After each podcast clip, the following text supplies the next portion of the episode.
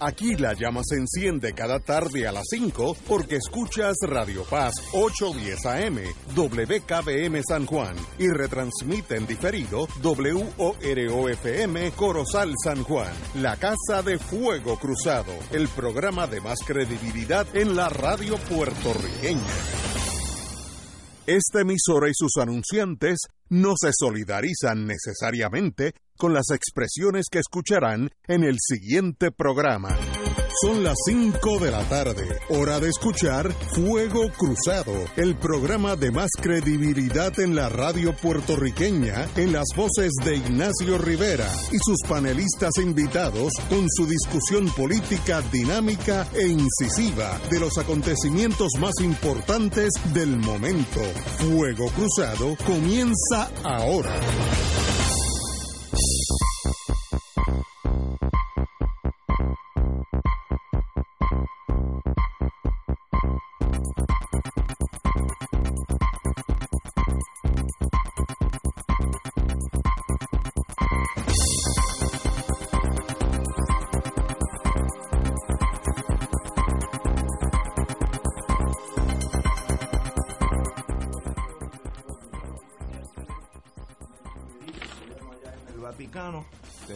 Día de los Héctores, así que muy buenas tardes, don Héctor Richard.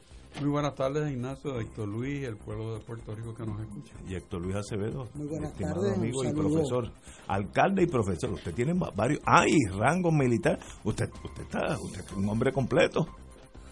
¿Tú no tuviste nada que ver con Irak y la, eh, Irán y la Afganistán y la salida de. Yo te pedí consejo a ti, mira lo que pasó.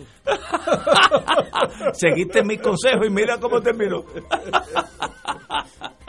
muy bien, muy bien contestado. Designarán al doctor Camarilla como el humanista del año, muy merecido. La Fundación Puertorriqueña de Humanidades reconoce al galeno, eh, columnista de Nuevo Día, entre otras cosas, y compareciente aquí a Fuego Cruzado, en una ceremonia el 21 de octubre como el humanista del año por su aportación, su sacrificio personal y hasta su costo personal por ser un dirigente de cómo manejar esta pandemia que nos está matando a tantos seres humanos.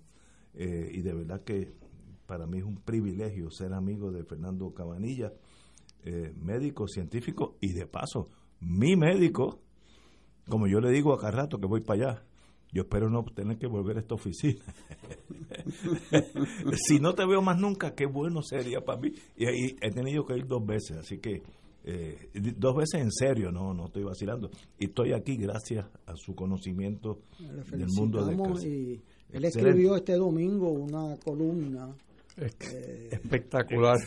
Él escribe, o sea, y tiene buen sentido del humor también. Y tiene un toque de humor que es importante. Eh, eh, lo cual es raro para un, galeno, ¿verdad? Pero hizo una columna, eh, un tema sumamente importante, que son las excepciones religiosas y, la, y las excepciones médicas a la vacunación, cosa que tocaremos con más profundidad.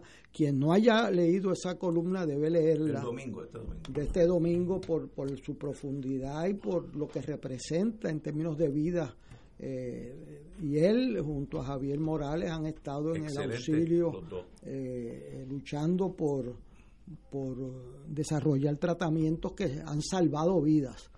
Eh, o sea, esto no es cuestión de números y no es cuestión de titulares, que aquí hay gente que vive y mueren dependiendo del tratamiento que continúen y la cultura de quién se vacuna y quién no se vacuna y hemos visto en Estados Unidos y parte de Puerto Rico una, una prolongación de una resistencia organizada a cualquier cosa que venga respaldada por el gobierno. Eh, lo vimos en Estados Unidos con las pruebas y, y luego con que ahora mismo hay gobernadores que quieren prohibir a los distritos escolares que exijan la mascarilla en las escuelas. O sea, eh, y el doctor Cabanilla, igual que Javier Morales, Cordero, eh, la doctora que está allí, han dado una batalla, eh, una batalla prolongada, así que muy merecido, muy merecido ese homenaje y le felicitamos por su por su continuada lucha, porque no es de un día y me voy, sino continuada lucha por todo este periodo.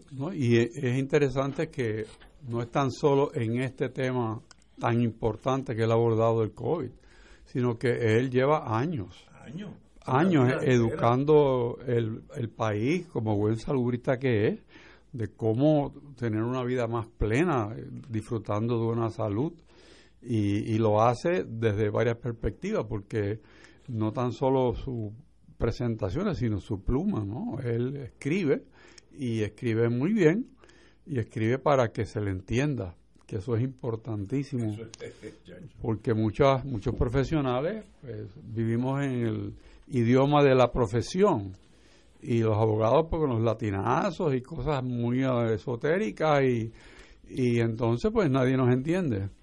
A veces es mejor, pero en el caso del doctor, en el caso del doctor, me parece a mí que él, él cumple con, una meta de, del ser humano educado, que es realmente dominar muchas áreas, aparte de la profesional que él tiene, sino el área de la comunicación, él tiene un buen sentido de la historia, y tiene un conocimiento general eh, que es envidiable. Así que qué buena selección eh, para esa y no el reconocimiento. Eso es bien importante.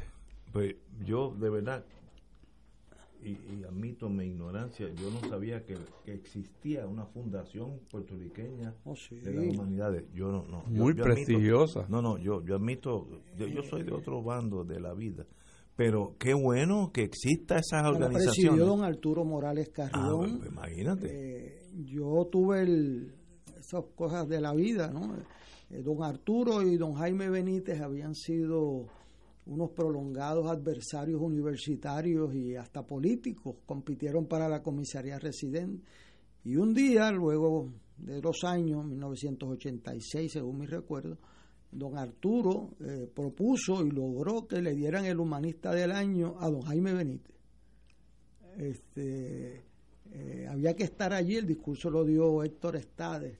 Eh, y entonces yo le explico a mis estudiantes que mire, la grandeza de la gente no está en no tener opiniones diversas, sino saber cuándo las opiniones llegan a un límite y cuándo los valores de aportación a una sociedad llegan a otro. Y ahí vimos cómo Puerto Rico creció y, y, que vean eso como un ejemplo, el dárselo al doctor Cabanillas, que en el artículo del domingo, como ha hecho en otros, ha enfrentado eh, sin, oh. sin, ¿cómo se llama? Sin, sin aspaviento, eh, lo que él entiende que es el, negocio de dar exenciones eh, a la vacunación, lo cual pone en riesgo la vida de otros seres humanos, de los cuales hablaremos más adelante pero él tiene su estilo y su, y su estilo no es ir a, eh, a bola suave, ¿no? Él, da duro este, y entiende que, que, se están jugando con la ciencia y con la religión la, la vida de la sociedad. Así que es un reconocimiento no solamente a su dedicación, sino a su valentía como científico, en no quedarse en su oficina o en su laboratorio, sino dar luchas públicas en Puerto Rico por la opinión pública que puede determinar el que unos vivan y otros no. Eh, es una persona que tuvo que decidir vivir extremadamente cómodo, que su profesión se lo permite y su talento en el mundo de oncología se lo permite. Fue el director de MD Anderson en cancerología eso es lo mejor del mundo, del mundo, y a la misma vez es sencillo, tienes otras emociones, es puertorriqueño en el sentido que defiende lo de aquí. Qué bueno un ser humano completo, de eso hay, no hay mucho, quiero decirte, extremadamente valioso. Y a la fundación lo felicito por escoger una persona que se lo merece hace muchos, muchos años. Quiero decir una cosa, eh, me acaban de mandar una noticia que me rompió el corazón. Eh, uno de mis compañeros en la agencia central se llamaba John Anthony Rizzo, R-I-Z-Z-O. Y aunque tiene un nombre italiano, salió a la mamá, que era irlandesa y era de pelo colorado y barba colorada, ese que tiene una visa. Acaba de morir hoy. Ah, da mucha pena, hombre de buen humor. Eh, escribió un libro sobre sus experiencias en la agencia central. Me sorprende que haya muerto porque tenía una salud perfecta. Yo estuve con él hace 10 años en Washington, siempre de buen humor, riéndose de la vida.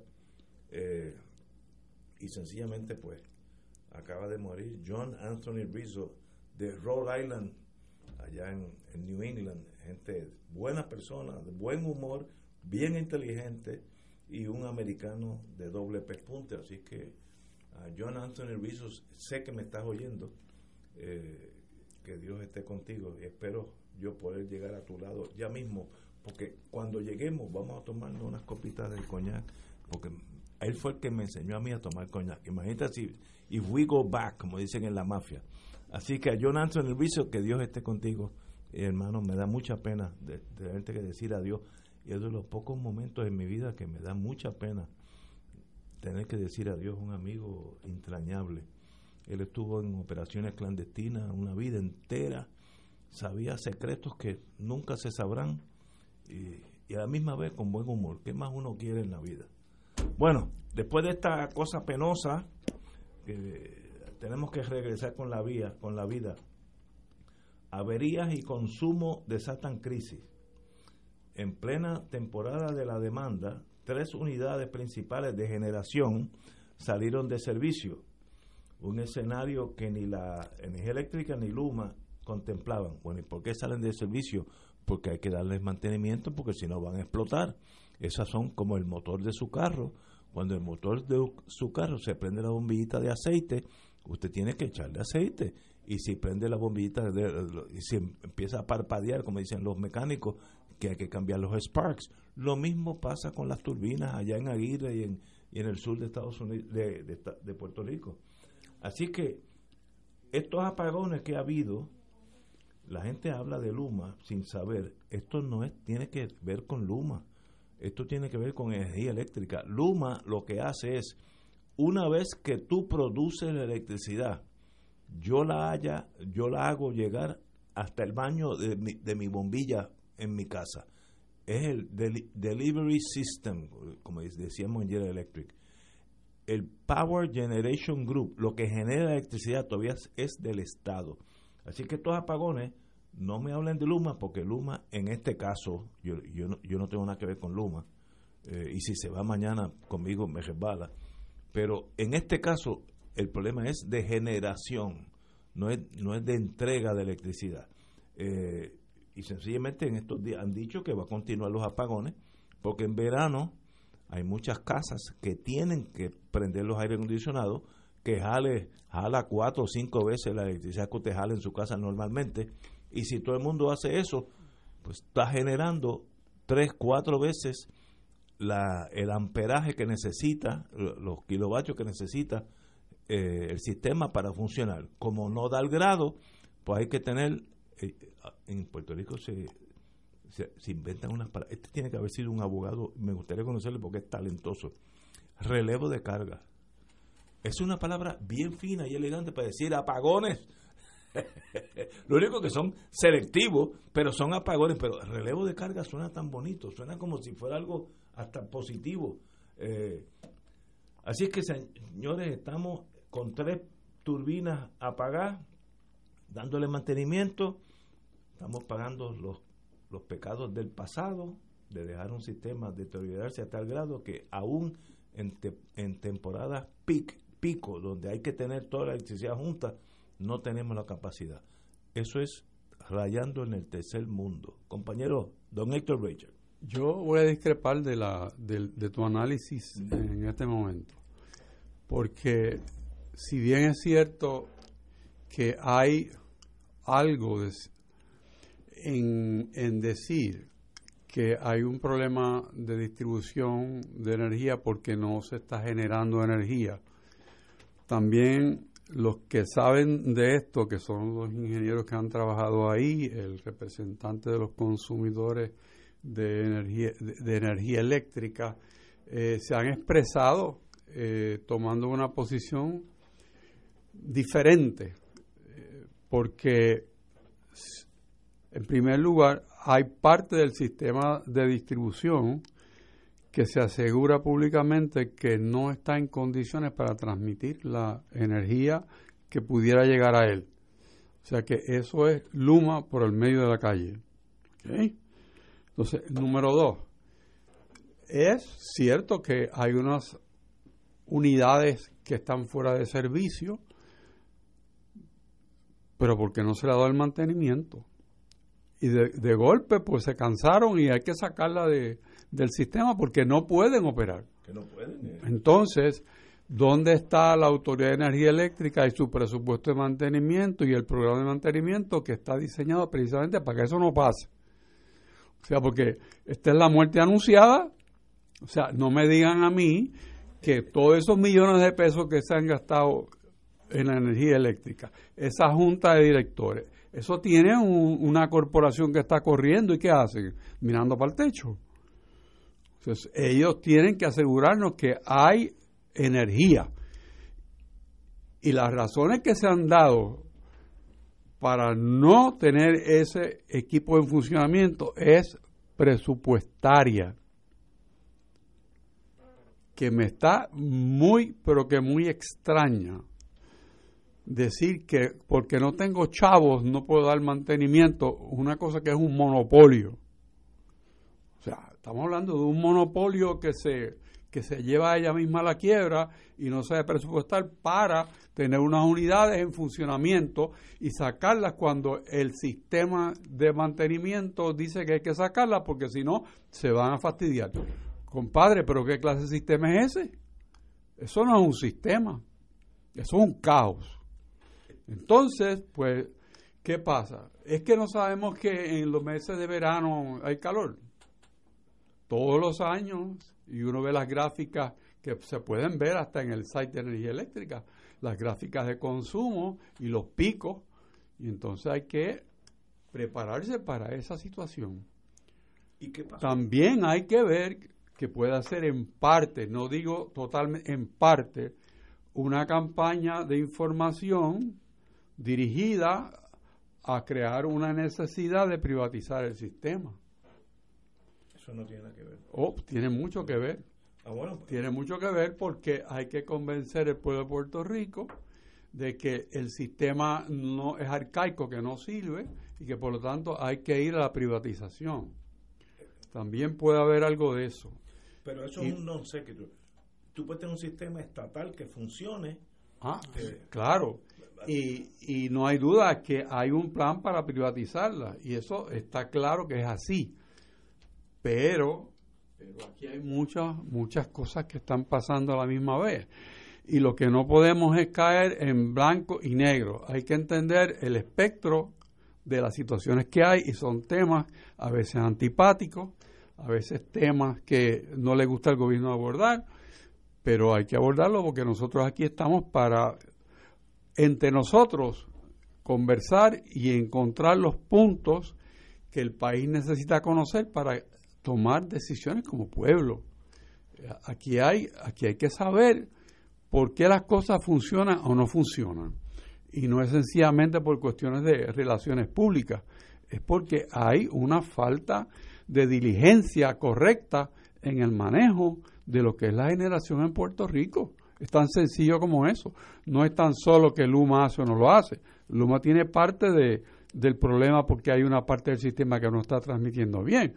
Pero la generación, yo no puedo aceptar como una excusa que yo no tenga un presupuesto de mantenimiento y que las plantas se cansen de trabajar antes que yo dé mantenimiento, sabiendo que hay un programa ¿O es que no lo hay de mantenimiento?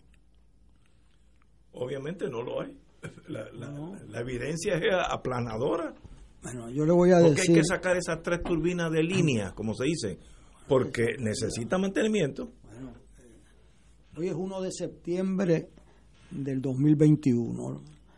El año que viene a esta fecha, mejor que Luma tenga otra explicación para eso ¿cómo es que tú le dices a los apagones? Este, relevo, de, carga. Relevo de carga. Un genio se inventó eso. Este, que está muy, muy bien. pueblo de Puerto Rico tiene su expreso Valdoriotti apagado, expreso Las Américas, y eso pues tendrá una explicación en la transición de un sistema a otro. Mejor que busquen una buena explicación para que el año que viene, a esta fecha, cuando hay el pico en el mes de agosto y septiembre de uso, eh, suerte que hoy llovió, eh, tiene que haber bajado la, el, reclamo de electricidad. Pero mejor, o sea, yo no tengo los, los pormenores y puede eh, ser falta de mantenimiento anterior o puede ser que no hicieran lo que tenían que hacer. Bueno, todo eso tiene hoy una gran discusión y tiene sus titulares. Dentro de un año ese titular no puede repetirse. O sea, usted no puede venir eh, eh, dentro de un año a decir que sí, o sea, aprovechen este tiempo de transición y la tolerancia que siempre hay cuando hay un cambio de administración que es normal y, puede que, hubiera un plan y que no lo cumplieran, eso se ha escuchado mucho, yo no tengo los elementos de juicio, pero sean los que sean, tienen un término, o sea, el año que viene no pueden venir con, con el pico de que van a mantenerlo en medio del pico. Eh, o sea, eso, eso hace un plan de mantenimiento. Pero, eh, pero esto, eso no es por un plan, eso es por una necesidad que esas turbinas mandaron la señal, apágame o me quemo. Entonces hay que apagarla, aunque se quede la isla entero en, negro. O sea, no es un plan, una, no es falta de, obviamente es falta de mantenimiento hace 20, 30 años, que eso se va acumulando y llega un momento que tú estás corriendo esas plantas al pico, bien, bien alta las revoluciones y el, margen de error es cero. Pero eso es, como yo vi en la radio, como aquí todos es por tribu, que eso es un problema de Luma. Eso no es cierto. Yo no estoy excusando a Luma. Yo, yo no soy abogado de Luma. No le he hecho ni a un affidavit a Luma. Pero si a mí no me entregan la electricidad, yo Luma no puedo entregártela a ti. Esa es la realidad. De este caso, yo no sé si Luma mañana hay que votarlos del país. Muy bien, si lo merecen se votan. Pero en este caso es falta de mantenimiento del Estado a su generación de electricidad. Y eso es culpa de nosotros los puertorriqueños. Eso no es culpa de nadie, eso es nosotros que hemos abandonado ese mundo. Y ese mundo es técnico y es eléctrico. Y si la bombilla se apaga, se apaga. Ahí no hay, en, en los artes, eh, en el mundo de los artistas y de, la, de las artes, uno puede dialogar, ¿no? En el mundo eléctrico o prende la bombilla o no prende. No, no hay más nada que argumentar. Es un mundo mucho más sencillo y más complejo. Por tanto, el margen de error es bien pequeño. Cuando yo llegué a Puerto Rico con la General Electric, aquí los megavatios eran el doble de lo que es ahora. Porque estaba la Corco, estaba todo ese imperio sur que jalaba electricidad. Y vamos a, exportar electricidad a República Dominicana. ¿Te acuerdas? Yo, me monté, Yo me monté en el helicóptero ese francés por donde iba a pasar el cable este, Porque generamos, eh, generábamos mucho más de lo ahora, que Ahora estamos produciendo, yo no quiero cometer errores, pero antes eran, no sé, 5 mil o 500 mil, yo no sé, 5 mil eh, megavatios, ahora tenemos 250 mil, la mitad. Y con eso no nos da. ¿Y qué hicimos con aquella superproducción? Pues la dejamos y eh, no le dimos mantenimiento, vivimos del cuento y estamos llegando a un momento crítico ¿Qué se puede hacer? Pues mire, eso no es tan fácil, eso no se arregla eh, pasando una ley. O sea, eso no tiene nada que ver con, una turbina de, de, la General Electric allá. Y hay dos suizas en, en el sureste de Puerto Rico, Brown Boveri, excelente. Pero si no, le, si no le dan mantenimiento, se decae, igual que el ser humano. no, no, no hay nada que, explicar excepto que no hemos cuidado nuestro país. Y esa es culpa de nosotros los que votamos cada cuatro años. Si cada cuatro años tú votas por gente que no, no se empeñan a que eso funcione, a la larga no funciona. Eh, ¿Alguien ha pensado el estado de carretera de Puerto Rico? Eso es culpa de, no sé, del estatus, no, eso es culpa nuestra, porque dinero ha habido. ¿Y qué pasó que abandonamos la carretera por 20 o 30 años? Mira dónde están ahora. Ahorita hay un chisme aquí de unos dineritos que se están usando para cosas de carretera, pero secundaria. Pero vamos después de eso. Compañeros, tenemos que ir a una pausa y regresamos después con o sin turbinas de Aguirre a fuego cruzado. Fuego Cruzado está contigo en todo Puerto Rico. ¿Tienes cáncer de páncreas o del pulmón? Si has recibido terapia y el cáncer continúa avanzando, no pierdas la esperanza. Existen nuevas terapias basadas en el perfil molecular para pacientes de cáncer de páncreas o pulmón, disponibles en Puerto Rico únicamente en Pan Oncology Trials.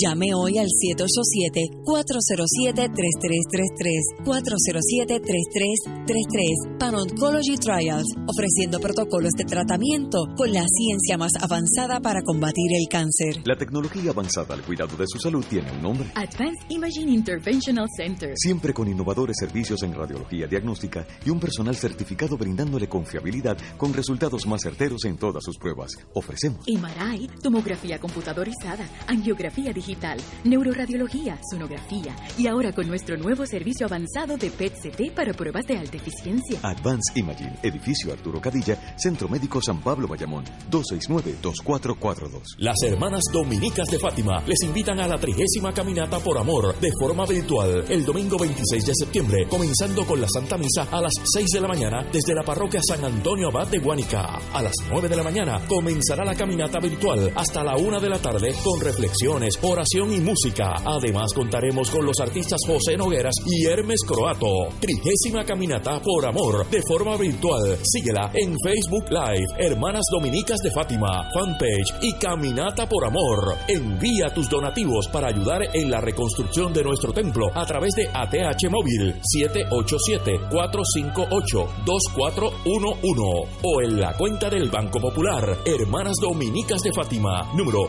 077-340523. De todo un poco, con Manolo Almeida, el más ameno en tus mañanas por Radio Paz 810 AM, de martes a viernes a las 9 de la mañana. Notas positivas, salud, ambiente, negocios y entretenimiento. De todo un poco, martes a viernes por Radio Paz. ¡Estamos vivos! Fanático del deporte, la mejor información y el mejor análisis lo escuchas los sábados a las 2 de la tarde por Impacto Deportivo con Javier Sabat y el más completo elenco en deportes por Radio Paz 810 AM y en las redes sociales Facebook Impacto Deportivo Radio PR Twitter e Instagram Impacto underscore Deport juntos impactando el deporte nacional. Si estás interesado en el viaje de Oro 92.5 FM, Ruta del Vino, España y Portugal, quedan pocos espacios disponibles. Anímate y acompáñanos del 21 de noviembre al 3 de diciembre del 2021 en este gran viaje para los amantes del buen vino. Visitaremos las regiones de Riviera del Duero, La Rioja y Oporto en Portugal. Incluye visitas a las bodegas Graham, Sanderman, Marqués de Cáceres, Protos y Valdecuevas, entre otras. Excursión al Museo del Vino y crucero por el río Duero. Nos acompañará Ignacio Rivera, moderador del programa Fuego Cruzado. El viaje incluye boletos aéreos con Iberia, hoteles cuatro estrellas, todos los desayunos, almuerzos y cenas, catas de vino y visitas descritas en el programa, servicio privado de autobús con aire acondicionado, guías, impuestos y cargos hoteleros. Recuerda, quedan pocos espacios disponibles. Llama y reserva ahora para el viaje Ruta del Vino España y Portugal. Culture Travel 787-454-2025. Nos reservamos el derecho de admisión. Ciertas restricciones aplican. Culture Travel, licencia 152 a V90. Reservaciones 787-454-2025. Y ahora continúa Fuego Cruzado.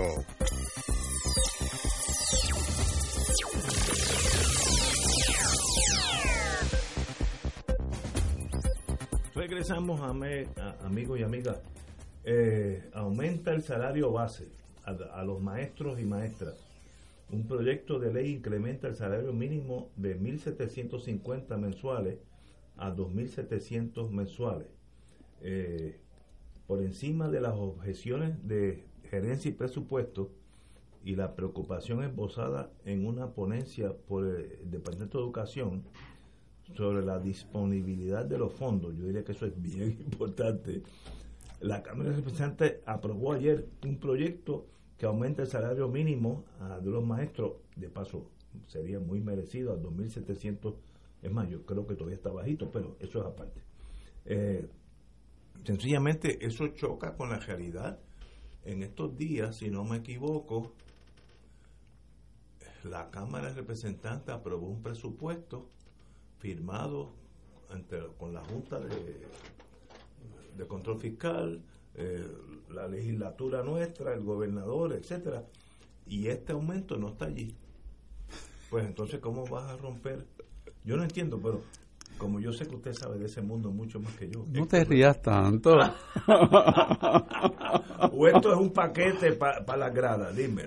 Bueno, tú puedes hacer un listado de las cosas que pudieran ser, ¿verdad? Paquete para las gradas, este, un interés especial, pero la realidad es que el Departamento de Educación no pidió ese aumento. Génesis presupuesto tampoco.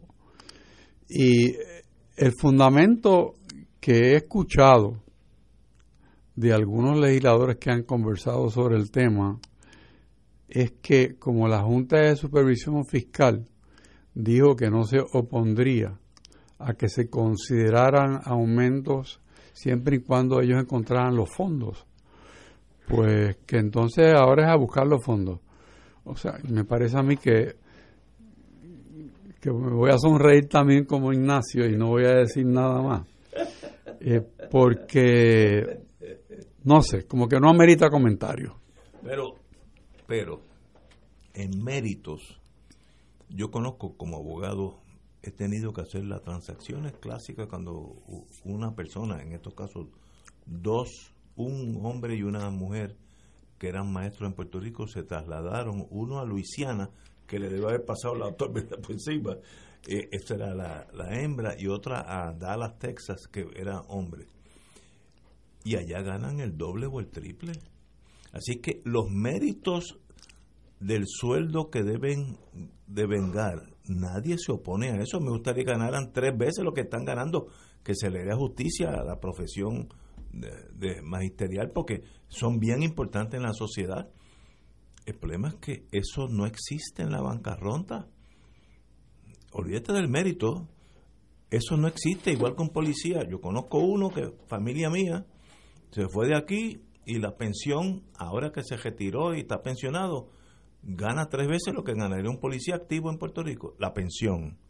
Pues señores, eh, eh, ¿y por qué es eso? Porque Puerto Rico es pobre, Puerto Rico no, no tiene el caballaje económico para sufragar esos gastos. Ah, si además de eso nos quemamos en sandeces eh, 30% del presupuesto de educación, que es verdad, pues entonces nosotros somos los culpables, nosotros.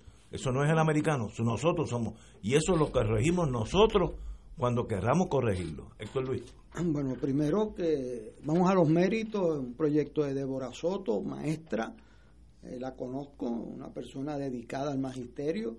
Eh, yo eh, la gran duda que tengo sobre estos tipos de aumentos son los méritos. O sea, tú no le puedes dar el mismo aumento al que viene como al que no viene. Al que, Absolutamente. o sea, tiene que haber alguna métrica de que aquellos maestros que logran un éxito de sus estudiantes en aumentar su capacidad en los exámenes, eh, que no faltan durante el año, eh, porque hay 2.500 que faltan diarios. O sea, entonces eh, tiene que haber alguna correlación entre los aumentos de la compensación y los aumentos del servicio que tú le brindas a la gente más vulnerable de este país. Este, y un maestro en, en, Japón, un maestro de escuela elemental gana lo mismo que uno de universidad, ¿sabes? Este, y eso eh, son los méritos. Y en Finlandia eh, tienen que tener maestría, o sea, así que los méritos de los maestros buenos de los que tienen que poner a veces de su dinero para el material de los estudiantes, de los que dan repasos por cuenta propia para que pasen el, examen de universidad. Eso no hay duda alguna de los méritos de eso. Lo segundo, que nosotros tenemos una tara que superar, y es que aquí no se pueden eh, hacer asignaciones si no se dicen de dónde se sacan los fondos. Esa fue la acusación que se le hizo a Puerto Rico en 1916 y 17 y por eso hay un veto de línea en la ley Jones que se recoge en la constitución nuestra, porque se legislaban aumentos o obras y después decía y ahora este, los de fondos no asignados. Entonces esa gaveta, yo he encontrado varios secretarios de Hacienda buscando dónde queda la gaveta de los fondos no comprometidos. No comprometidos. Este, he encontrado tres que dice, bueno, estoy buscando, llevo tres años buscando esa gaveta. Esa gaveta no existe de fondos no comprometidos. Lo tercero es el lenguaje que usó la Junta, que debe ser muy cuidadoso. O sea, uno no puede levantar las expectativas de como, hay unos fondos disponibles para hacerle justicia salarial a las clases que más servicios le dan al país. Esos son los tres comentarios. Y, y pueden haber inducido error ese tipo de comentario general de estar disponible para hacer otros ajustes. Pues, pues si están disponibles, ¿cuántos son y cuál es la prioridad? Pues la prioridad pues, son los maestros, las enfermeras y los que están atendiendo el COVID, los que están en la policía, pues esas son las prioridades, pero para eso se hace un presupuesto y nuestra constitución exige que el presupuesto sea uno balanceado. Y como no respetamos nuestra constitución, no había que hablarlo en inglés, entonces la ley promesa exige cuatro presupuestos balanceados para que ellos se puedan ir. Y entonces se inauguró esa noticia diciendo que eso no estaba en el presupuesto. Pues entonces, ¿en cuál presupuesto es que está? Este, porque uno no puede hacer justicia eh, creando una expectativa sobre fondos que no existen. o sea, eh, pero, pero, pero, vamos a llevar eso porque eh, es justificable. Ahora, lo que sí es que tiene que haber alguna relación entre la, el compromiso del maestro y los resultados del magisterio y su compensación. Eso de aumentos across the board suena bien para cualquier líder, ¿verdad? Pero el resultado, a mi, a mi entender, a mi humilde entender a través de los años, que cuando tú le das un aumento a Cross the Board, el que faltó cobra lo mismo del que vino. El que se mató trabajando porque los estudiantes pasaran el College Board cobra lo mismo del que no le importó y se fue temprano y faltó 2000 eh, y faltó la mitad del año. Eh, o sea, tiene que haber algunos elementos que nosotros que somos los clientes de ese sistema, los que somos responsables de los niños, digan, bueno, los maestros que mejor rendimiento tuvieron deben tener un elemento de motivación y de justicia salarial. Ese es un punto de vista, no a decir controversial, pero eh, yo creo que cuando uno da un, alimento, un aumento a Cross Bogar, premia al que menos cumplió porque ese no vino y no le pasó nada. Y entonces el que se mató trabajando, la maestra que, vino enferma a trabajar, la que, preparó materiales para sus estudiantes, pues en un sentido pues le, estás quitando el incentivo. Así que un proyecto de justicia salarial, muy bien, de dónde está el dinero eh, eh, y en qué presupuesto está, porque eh, si no eso va a invitar una guerra de aumento, porque mañana va a salir otro, otro aumento para otro grupo que se lo merece, este, sean los bomberos o la policía. El asunto es la metodología. Aquí tiene que haber una norma de que yo propongo este aumento porque de aquí van a salir los fondos y estos son los resultados que andamos buscando. De acuerdo contigo, compañero. Pudiera ser que el ánimo de, la legisladora presentante del proyecto y lo defendió y, logró que se aprobara, pues sea precisamente llamar la atención al problema de la inequidad en la paga. Eh, y eso es loable. Sin embargo, la Cámara de Representantes y el Senado acaban de tener una serie de diálogos con la Junta de Supervisión Fiscal precisamente para llegar a un entendimiento sobre el presupuesto general de Puerto Rico. Y ahí se discutieron todos estos temas.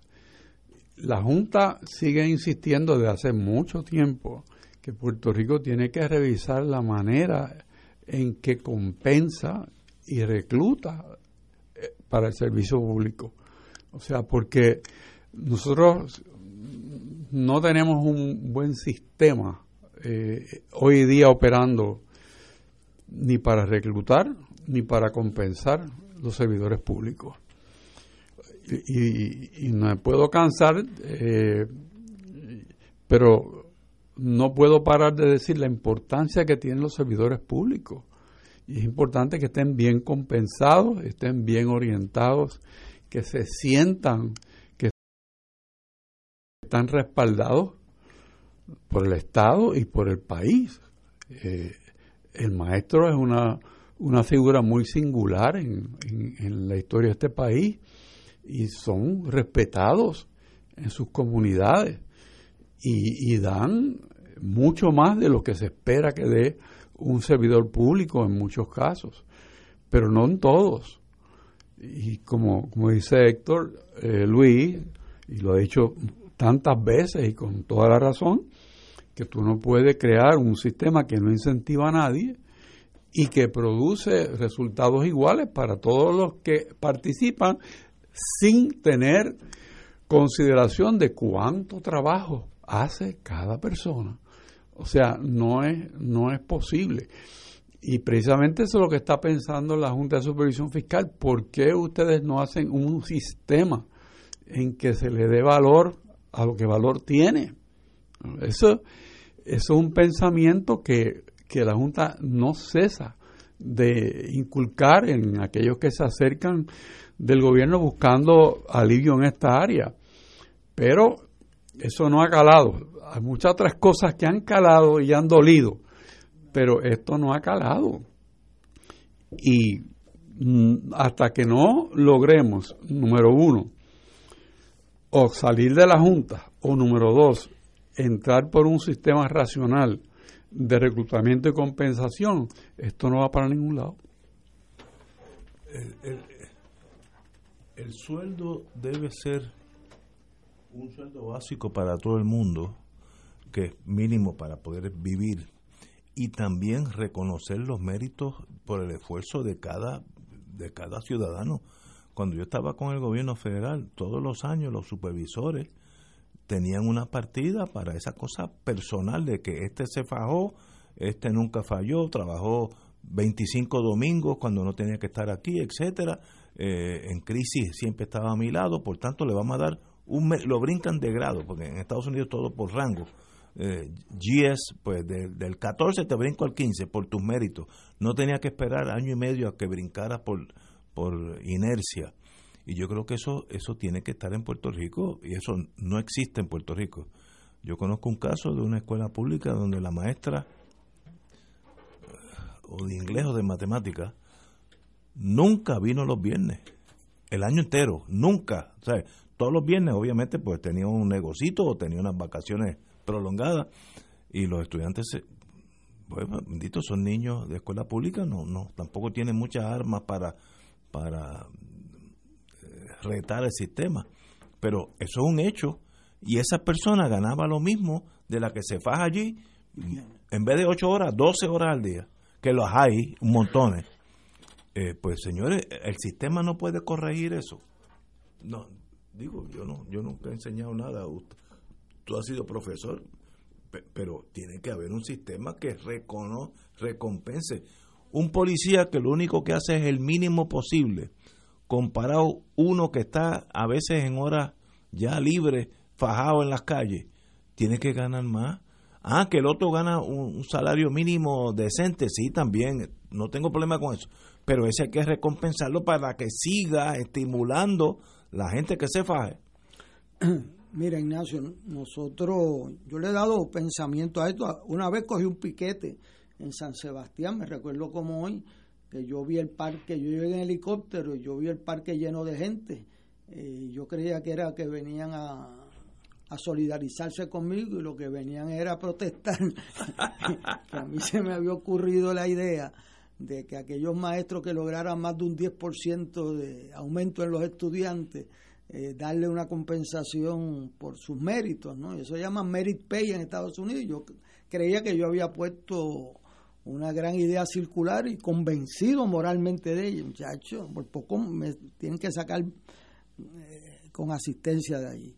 Ese es un reto para nosotros. O sea, ¿cómo es posible que una maestra de Ciales que ha logrado que como la de New Jersey, que el 98-99% de sus niños entren a universidad, porque se faja para prepararlos para los exámenes, este, que es buena en eso, y se faja y le prepara, pues tiene que haber algún método en que el Estado eh, eh, le dé, bueno, eso don Jaime lo hacía con las, con las sabáticas y con otras ayudas, ¿verdad? Este, o sea, hay una forma, hay más de una forma de hacerlo y han habido algunos intentos, pero yo creo que hay una gran injusticia contra los mejores maestros del sistema.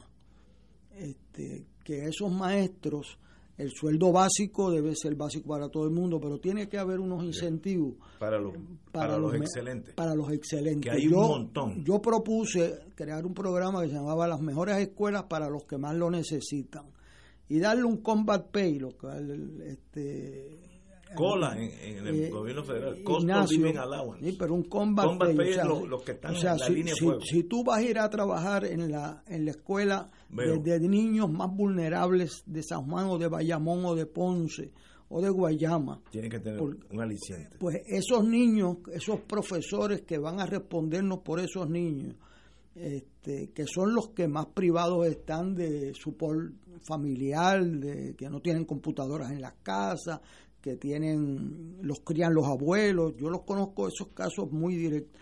Ese maestro que está en la primera línea de batalla por nosotros debe tener un aliciente porque ese maestro es posible que tenga que trabajar un mes del verano, que otros lo tengan libre y hay que pagarle más también. Y hay que darle un incentivo al que más le produce a la gente más vulnerable del país. Y las mejores escuelas, las mejores 10 escuelas de este país, debemos programarlas para los sitios más pobres, que más la necesitan, que más eh, eh, niños tienen de, hogares que no son completos, este, que más problemas de criminalidad tienen en el área. Pues esos niños, para salir de ese ambiente, necesitan la mejor escuela porque el hijo eh, de nosotros, el otro, tiene en su casa la mamá, el papá que lo va a ayudar, pero estos no.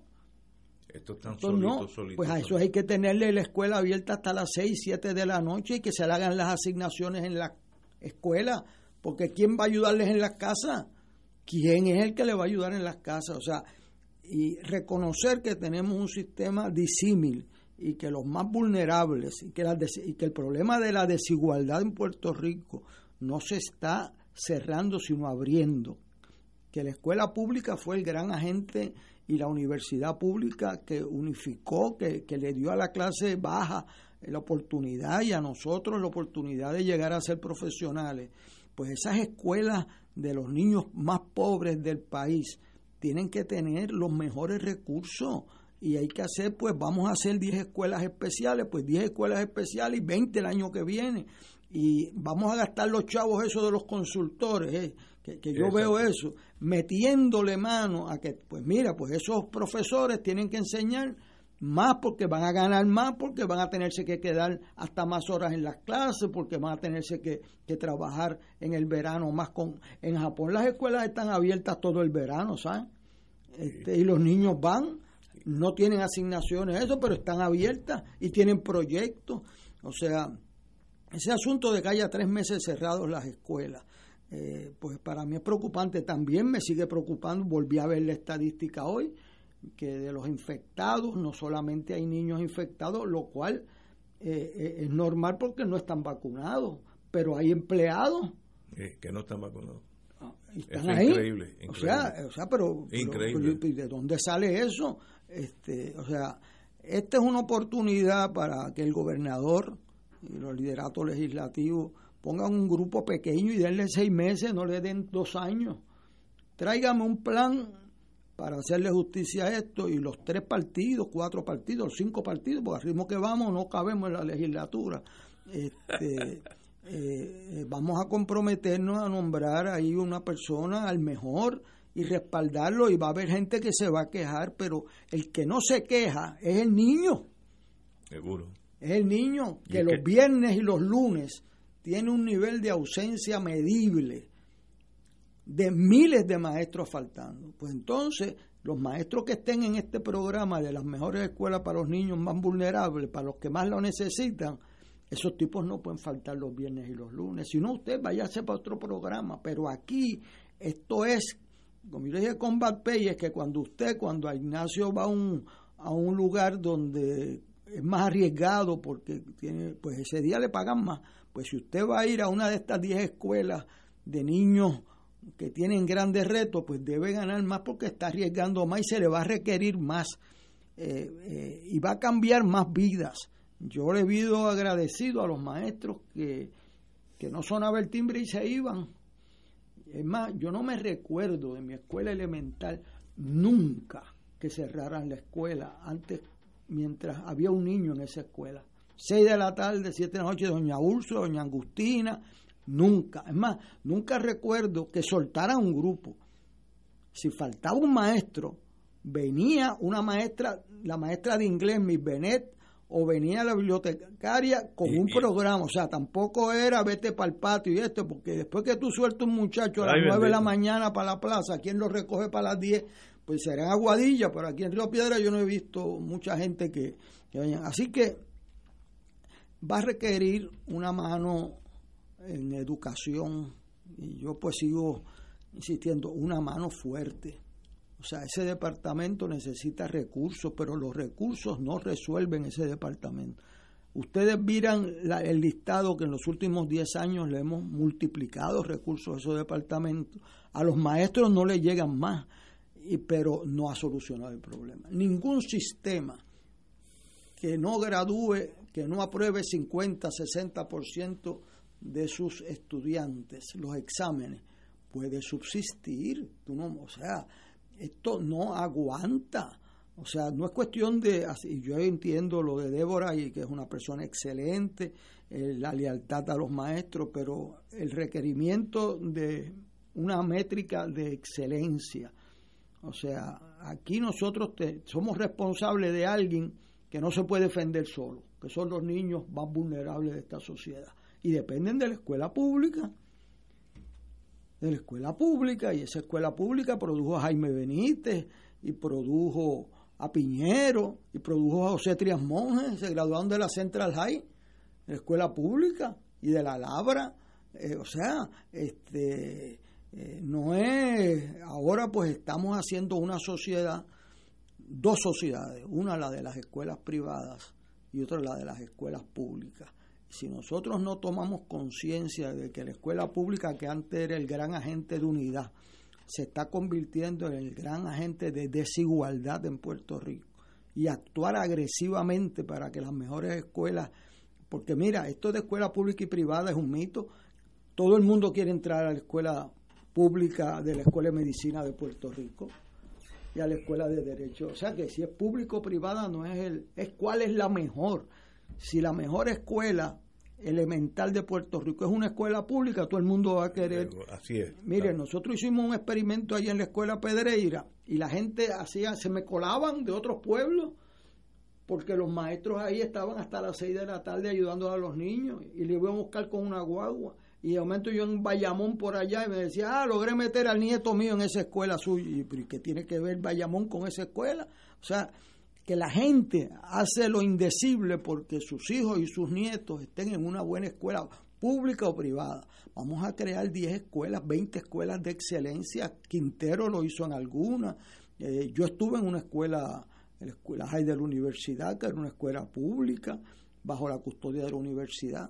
O sea, pero no reconocer que tenemos un problema de calidad, un problema de justicia con los maestros mejores. No, no lo pongamos al revés de justicia salarial, no, no, no, que le estamos haciendo una injusticia a los que no faltan, a los que a los que se matan por los, esos son los que estamos cometiendo una injusticia. Y entonces, ¿qué pasa? ese maestro que se sabe que, es maestro de matemáticas y que no falta los viernes, ¿qué va a pasar? Que una escuela privada un día le va a tener una vacante y va a decir quién es el mejor maestro del distrito X de matemáticas. Ah, esa misis que no falta y que se mata por los estudiantes. Véngase para acá. Véngase para acá. Y en las escuelas públicas se le paga más que en las privadas. Pero a veces se nos van por otras cuestiones que no son los salarios. Esa batalla requiere las mejores cabezas del país. Nosotros no debemos estar hablando de los apagones de Luma y el mantenimiento. Estamos, ¿Qué vamos a hacer con educación?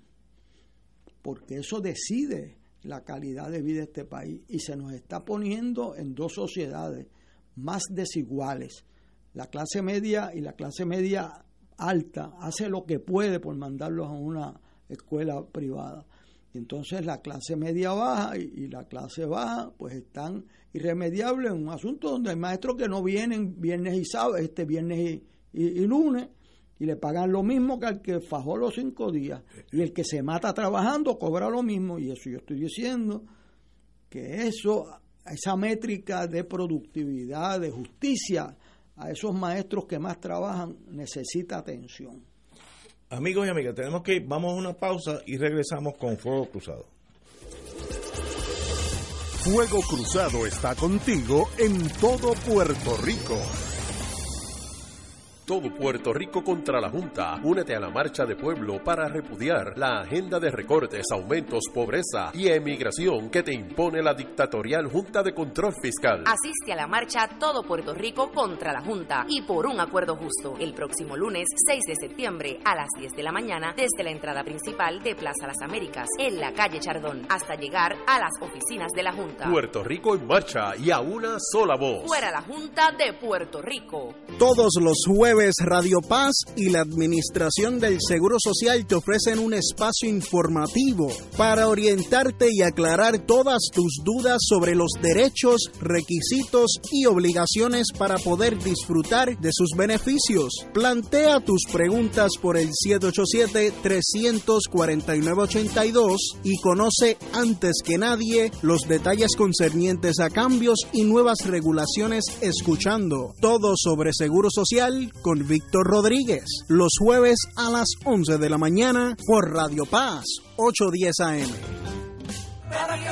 Te invitamos todos los domingos a la una de la tarde por Radio Paz 810 AM y los sábados a las 7 de la mañana por Oro 92.5 Cuidando la Creación con la hermana Lisi y sus colaboradores. Entrevista, mensajes educativos y dándole voz a grupos que ayudan a cuidar la creación en el mundo. Recuerda por Radio Paz 810 AM, una de la tarde, domingo, sábado por Oro 92.5 FM a las 7 de la mañana.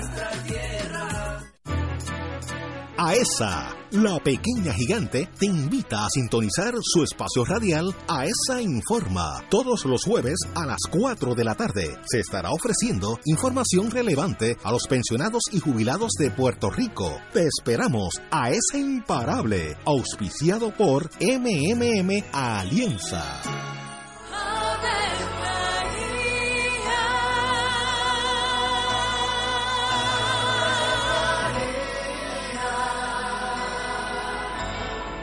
El ángel del Señor anunció a María. Y ella concibió por obra del Espíritu Santo. Dios te salve María, llena eres de gracia, el Señor es contigo. Bendita tú eres entre todas las mujeres, y bendito es el fruto de tu vientre Jesús. Santa María, Madre de Dios, ruega por nosotros pecadores, ahora y en la hora de nuestra muerte. Amén. He aquí la esclava del Señor. Hágase en mí según tu palabra. Dios te salve María, llena eres de gracia, el Señor es contigo. Bendita tú eres entre todas las mujeres y bendito es el fruto de tu vientre Jesús. Santa María, Madre de Dios, ruega por nosotros pecadores, ahora y en la hora de nuestra muerte. Amén. Y el Verbo se hizo carne. Y habitó entre nosotros. Dios te salve María, llena eres de gracia, el Señor es contigo. Bendita tú eres entre todas las mujeres, y bendito es el fruto de tu vientre Jesús. Santa María, Madre de Dios, ruega por nosotros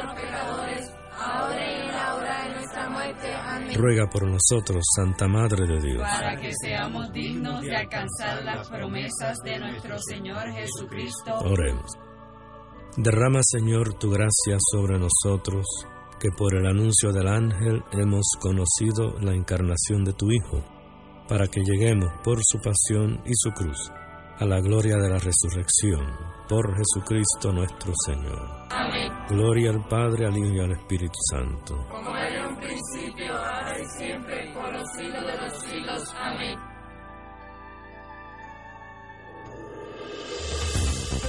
Aquí la llama se enciende cada tarde a las 5 porque escuchas Radio Paz 810 AM, WKBM San Juan y retransmite en diferido WOROFM Corozal San Juan, la Casa de Fuego Cruzado, el programa de más credibilidad en la radio puertorriqueña.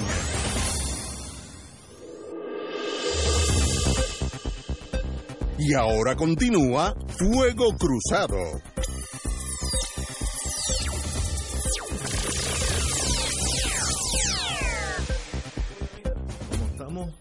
Ya está, estamos en la segunda hora. Vamos a hablar de Afganistán, que aquí tenemos un militar y, un secretario de justicia que también estuvo en esas lides, en ese mundo. Eh, obviamente el, la catástrofe de, de, lo que pasó en Afganistán, pues ya no se puede tapar ni decir que estamos ganando y un año más, ya pasó.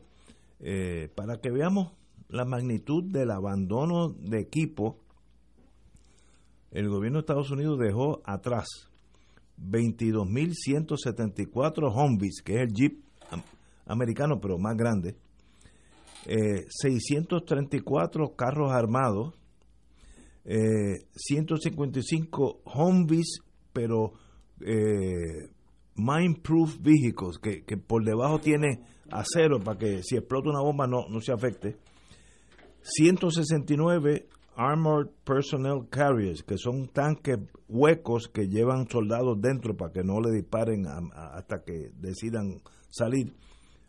42 mil camiones, 42 mil camiones.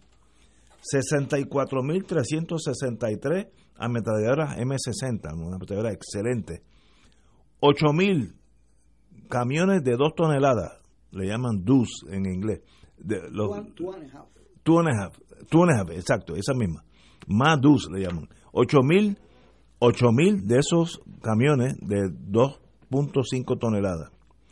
162.043 radios portátiles. 162.000, que eso en el mundo militar es importante la comunicación. 16.035 lentes de visión nocturna, night Vision Googles. Goggles. Ahora viene lo bueno. 358.530 M16. Vuelvo y repito.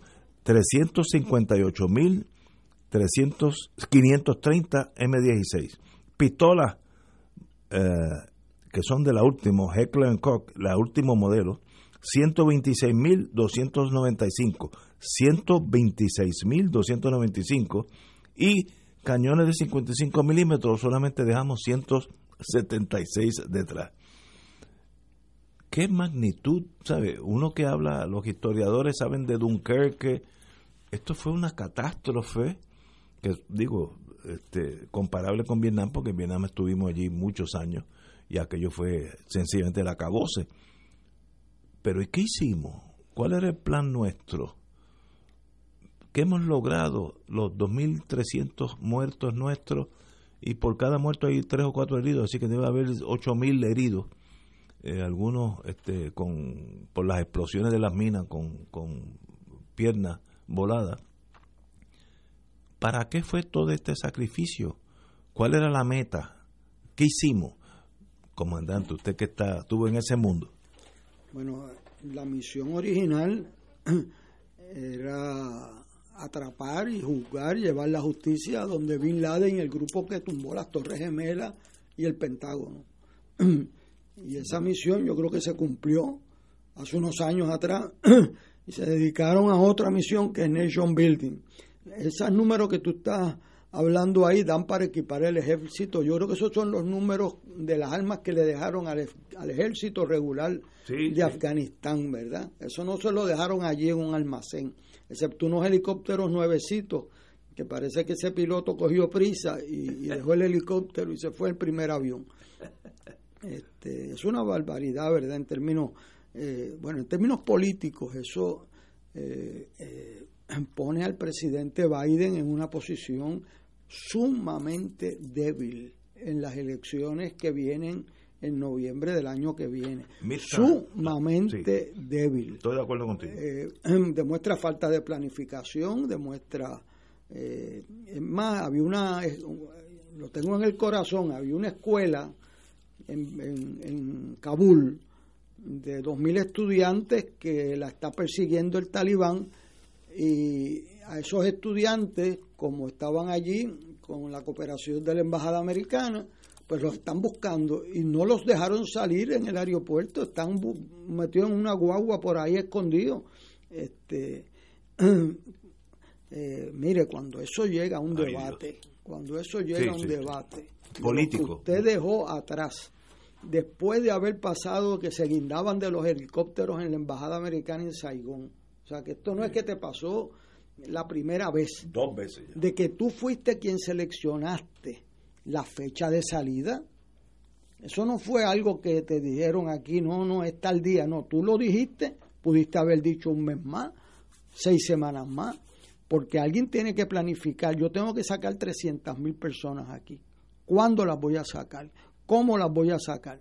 Claro, nadie pensaba que se colapsaba un ejército en un mes. En, 11 días fue. 11 días. 11 días, claro. lo que es eso? Claro, el que sabe un poquito de historia sabe que cuando alguien dice que sale, bueno, no tiene que ir historia.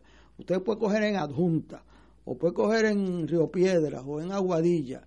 Y cuando alguien dice, vienen 20, sal corriendo que somos 5 ¿verdad? Este, como que los que estaban con los cinco corren que usted no sabe lo rápido que usted corre, ¿verdad?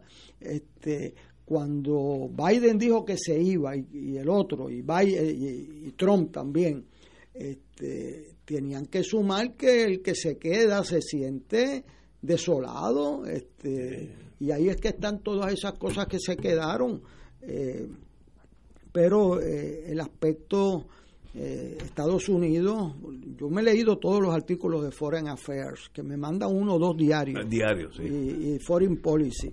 Y la ausencia de credibilidad de Estados Unidos, de no poder ni, ganar ni perder, ni saber perder esa guerra. E irse ahí dejando gente en, allí, este, estudiantes, es un, un costo tremendo. Yo creo que Biden está en su... Eh, ellos no se, bueno, lo pusieron a hablar y a defenderse porque tiene problemas. Esto puede decidir unas elecciones en Estados Unidos por, porque uno no necesita ser muy inteligente para coger esos números eh, y para coger la gente que dejaron, los intérpretes que dejaron, la gente que ayudó. Eso le, pone palpitaciones a, a uno, ¿verdad? Y los estudiantes en una guagua pidiendo entrar y no los dejaban entrar. Este, o sea, eh, trágico. O sea, eso es una tragedia doble. Así que eh, también, ¿cómo es posible que mucho avión? ¿Cuántos submarinos tenía el talibán? Cero. ¿Cuántos aviones a propulsión a chorro tenía? Cero. Eh, ¿Y cómo es que, que, con mucha inteligencia, muchos satélites, cogen una derrota de esta naturaleza? Es algo que requiere pensamiento. Yo decía a mis estudiantes, dice, mire, antes el, el, soldado más temido era el grande y, y, que tenía que con los brazos y con cuatro pies de una espada, usted no lo tocaba. Ese soldado el día que cambiaron a bala se convirtió en un blanco fácil de darle y el flaquito que se ponía de lado, tú tenías que tener una puntería tremenda. O sea, que cambió la dinámica de la guerra.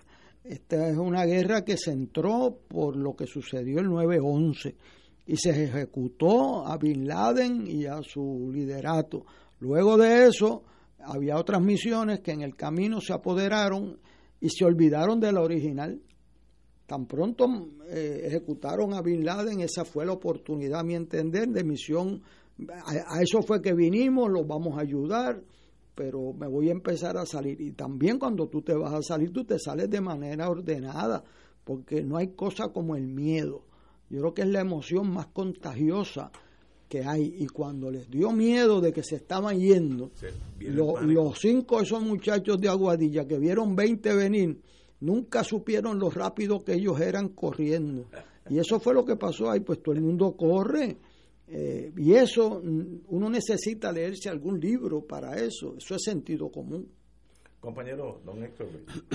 Pues el tema, el tema tiene una figura trágica que es el presidente. Yo creo que es trágico. acuerdo con ustedes dos. Porque si hay alguien que se presentó en sociedad pidiendo respaldo para ser presidente fue Joe Biden y su carta de presentación era haber presidido el Comité de Relaciones Exteriores de los Estados Unidos por unos cuantos años y el conocimiento que tenía de la geopolítica y cuán seguro se iba a sentir la nación cuando estuviera en manos de alguien con canas, conocedor de la materia y que tenía un predecesor que no era muy acertado en las cosas que hacía.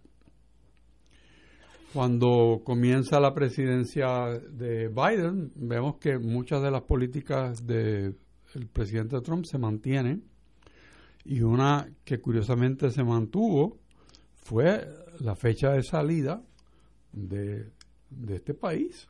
O sea que, que Afganistán bajo Trump y, bajo Biden era la misma estrategia de salida. Eh, en el aspecto que le gusta a Ignacio catalogar de nation building, quiere decir que esa estrategia, ese plan inicial de capturar a Bin Laden y a aquellos que fueron los responsables del ataque del 9-11, pues se cumplió, pero realmente al cumplirse no realmente se había logrado lo que los Estados Unidos interesaban, que era crear un aliado en esa parte del mundo con unas fronteras tan discutidas y de, países que no son tan amigos de los Estados Unidos, tener allí un frente de un, de un país amigable en que creyeran en la democracia americana, eh, sin quizás darse cuenta que el nation building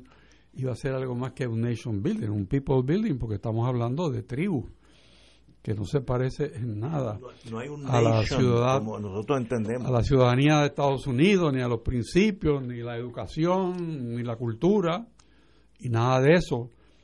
Y entonces vamos a construir un país en medio de otros con cual no tenemos ninguna relación cultural, ni geográfica, ni de ningún tipo. Pero vamos a estar ahí, vamos a crear ese país que va a ser amigo de nosotros. Y a la tomada de 3 trillones de pesos, pues más o menos este, empieza a construir la nación. Los 3 trillones dan para construir yo no sé cuántas naciones, si se planifican. Pero aquí, pues, pensábamos en Estados Unidos que esto era fácil, que no era un país muy grande, que eh, el dinero era lo que necesitaban porque había mucha pobreza, pero no se dieron por enterados de, de cuán fuerte es la cultura y cuán cuánto una persona comprometida por una ideología puede aguantar y hacer. Y el caso de los talibanes es en punto. Ellos tienen una filosofía de vida, una, una religión que les permite volarse en canto y pensar que eso los lleva a la presencia divina. Eh, y ese, ese es el tipo de enemigo que Estados Unidos no está preparado para enfrentar porque Estados Unidos tampoco sabe de guerra dentro de su país y no sabe de guerra de guerrillas como tal y no sabe de tribu. Sí, había los, los indios y los vaqueros para esa cultura norteamericana de algunos años atrás, pero, pero realmente no, no. Los militares, pues, son militares y ellos cumplen misiones, pero no construyen países. Y darle esa gestión a los militares, pues eh, es injusto y, verdaderamente una, una postura ciega a mi manera de ver. El resultado es que la nación que estaba construyendo pues no era tampoco muy estable ni muy pura y muy dada a recibir dinero, pero muy escasa en darle derecho y participación a la gente tampoco.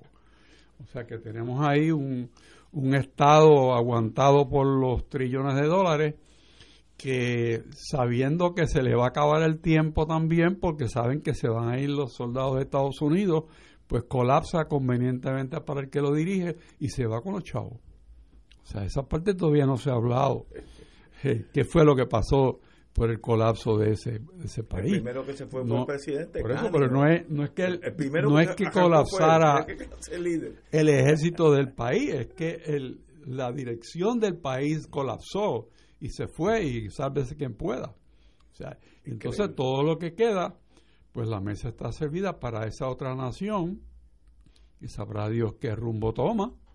Eh, y va a estar armada hasta los dientes y va a tener suficientes armas para quizás negociar con otros grupos terroristas eh, sobre acciones concertadas. ¿no? Eh, es un, es un, un desconocido lo que tenemos al frente.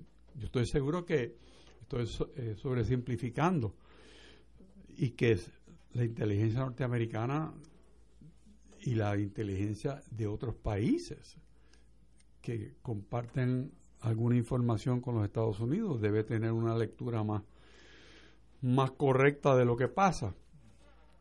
Pero también puedo ver que todavía el, el, sueño de esa nación eh, amistosa con los Estados Unidos queda por ahí porque se está hablando de negociaciones con el gobierno talibán para llegar a unos acuerdos, para hacer unas cosas.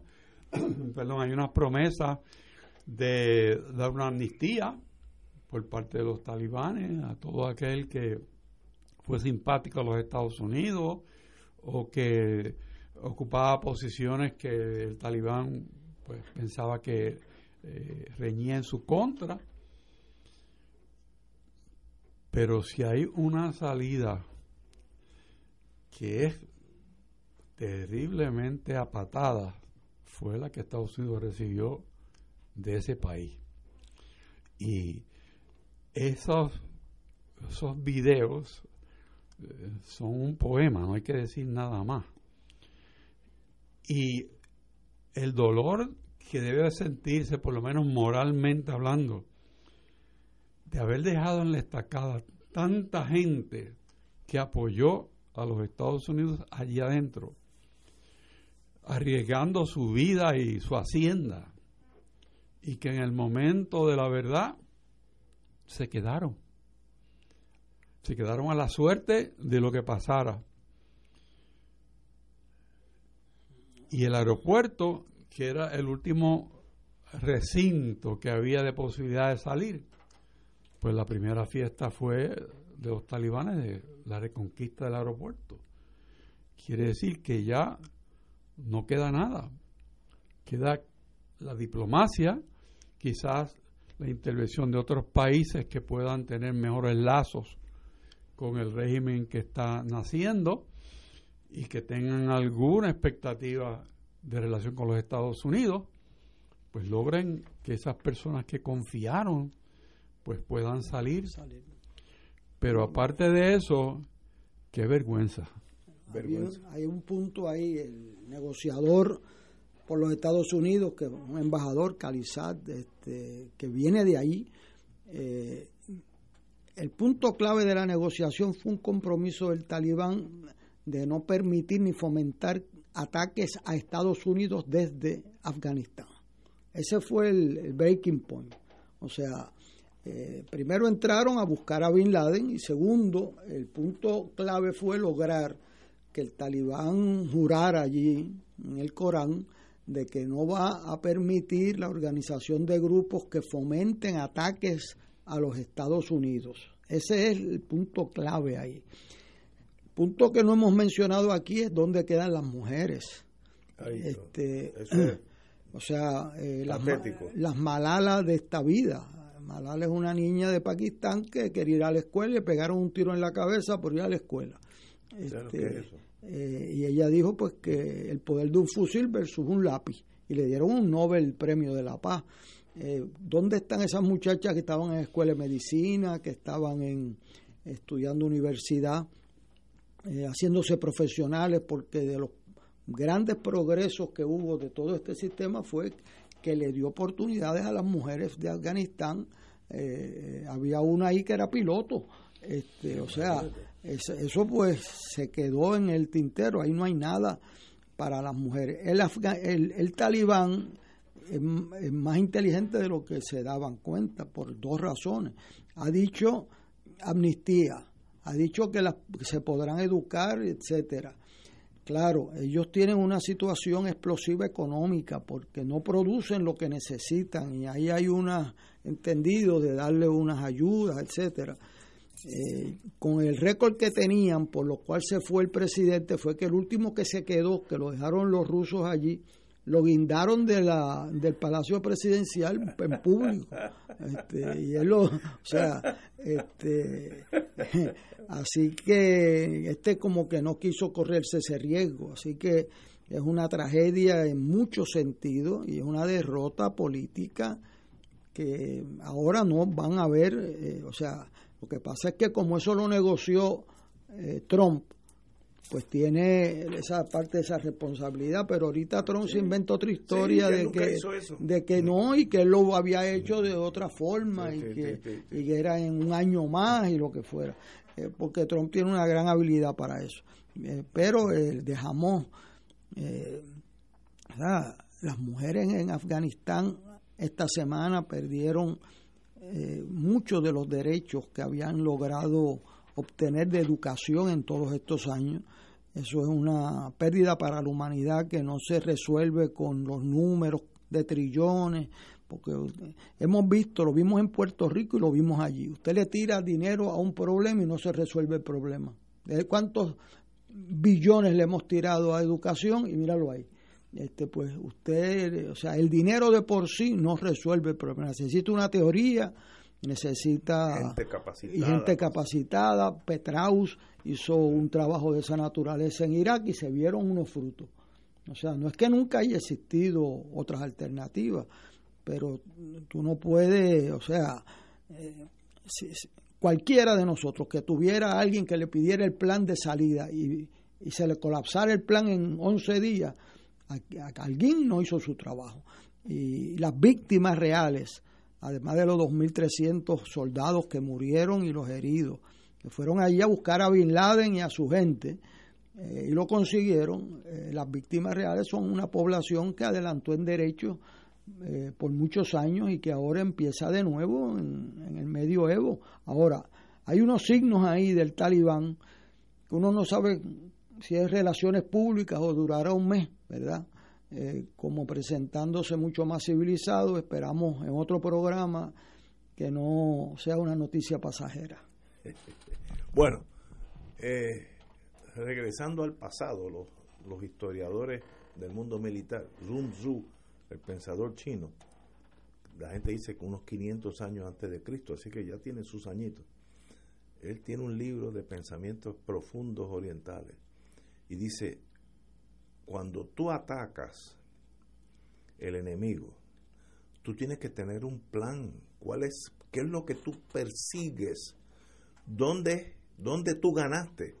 ¿O dónde te das cuenta que no vas a ganar y te retiras? Tú tienes que tener un plan hacia saber cuál es tu meta con ese acometimiento.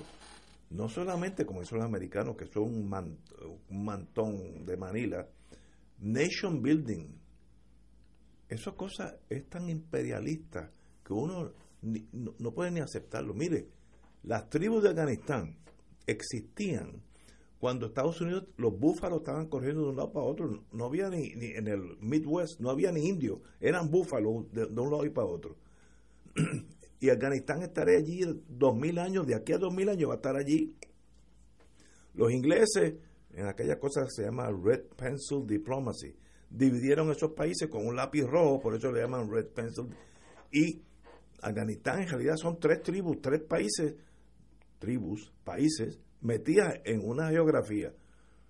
Pues, y tú vas ayer, y tú, Estados Unidos, tienes la potestad o el derecho divino de ir allí a civilizar esa gente. Esa gente estaba civilizada cuando en América no había europeos. Déjenlos quietos, déjenlos que cada cual tenga su gobierno. Ah, que son en algunos lados a haber una injusticia, eso es cierto, pero ¿cuál es tu meta? Hacer de Afganistán una especie de Vermont. Mire, puedes estar ahí, gastar mil trillones y no va, Afganistán no va a ser Vermont. Por tanto, hay que saber cuándo entrar y cuándo salir. Eh, Estados Unidos se requedó, que tiende a ser ese, ese problema, se requedan. Los israelitas, me enseñó a mí una teniente israelita que fue pariente mía, que me dijo, la estrategia es equivocada, me acuerdo que estábamos cenando en casa.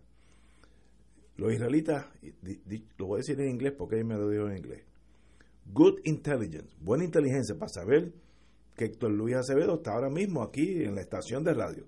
Porque sin eso, pues, sin eso nadie va a saber que él está aquí. Una vez que tú tienes buena inteligencia, you go in, you strike, you kill and you get out. Todo en menos de 10 minutos. Ese, los comandos israelitas tienen eso como meta. Yo voy, pero yo necesito buena inteligencia, saber que Héctor está aquí.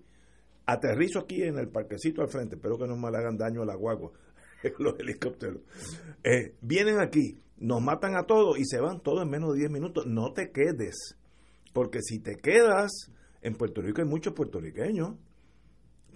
Fíjate lo que dijo el talibán, que esto es una, en el aeropuerto le dijeron, todos con uniforme de camuflaje norteamericano, porque eso es lo, eso es lo, más fantástico. Y marcharon allí todos. Y, y todos con rifles americanos. Es una cosa de...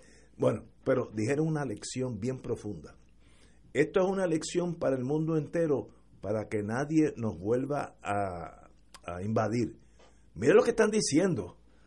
Yo no voy a invadir a nadie, pero que nadie me invada a mí. Oye, nosotros no aprendemos de esa, de esa gente. No invadan Afganistán.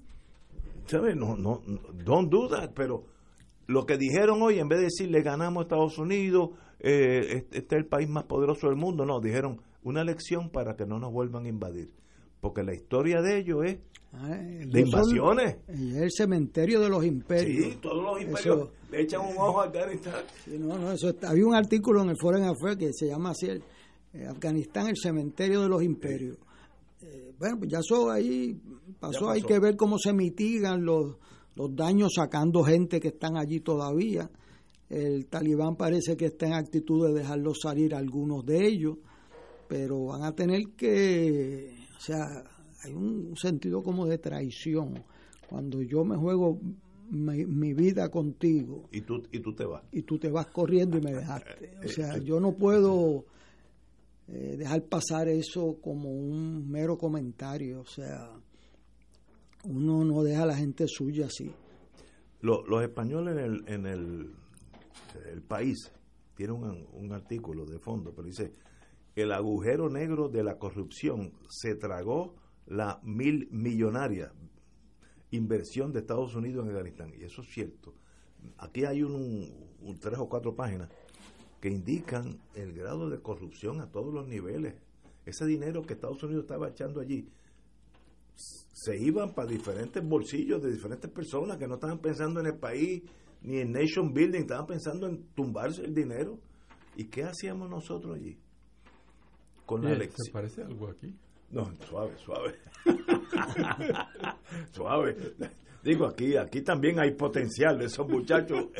un agujerito negro. No Pero, ¿qué hacemos nosotros allí?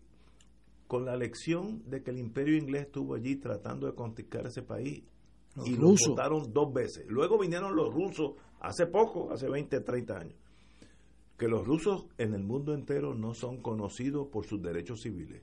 Eso, el ejército ruso, eso no es el fuerte de ellos. Y, y salieron de allí.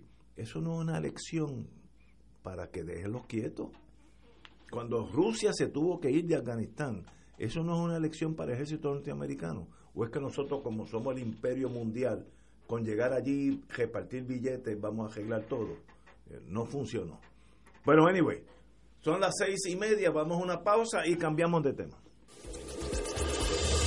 Fuego Cruzado está contigo en todo Puerto Rico todo Puerto Rico contra la Junta. Únete a la marcha de pueblo para repudiar la agenda de recortes, aumentos, pobreza y emigración que te impone la dictatorial Junta de Control Fiscal. Asiste a la marcha Todo Puerto Rico contra la Junta y por un acuerdo justo el próximo lunes 6 de septiembre a las 10 de la mañana desde la entrada principal de Plaza Las Américas en la calle Chardón hasta llegar a las oficinas de la Junta. Puerto Rico en marcha y a una sola voz. Fuera la Junta de Puerto Rico. En Oro 92. 5 FM, Radio Paz 810 y el Canal 13 estamos trabajando a tono con la emergencia que en estos momentos está viviendo Puerto Rico. Estamos ofreciendo nuestros servicios al máximo con el personal disponible según nos permitan las circunstancias. Si tiene un mensaje para ofrecer a sus asociados, clientes o personal, solo tiene que llamar al 787-552-0825 y nuestros empleados le comunicarán al personal de ventas para atender su necesidad. A nuestros clientes, estén en comunicación con su ejecutivo o ejecutiva de ventas que continúan ofreciendo sus servicios como de costumbre. 787-552-0825.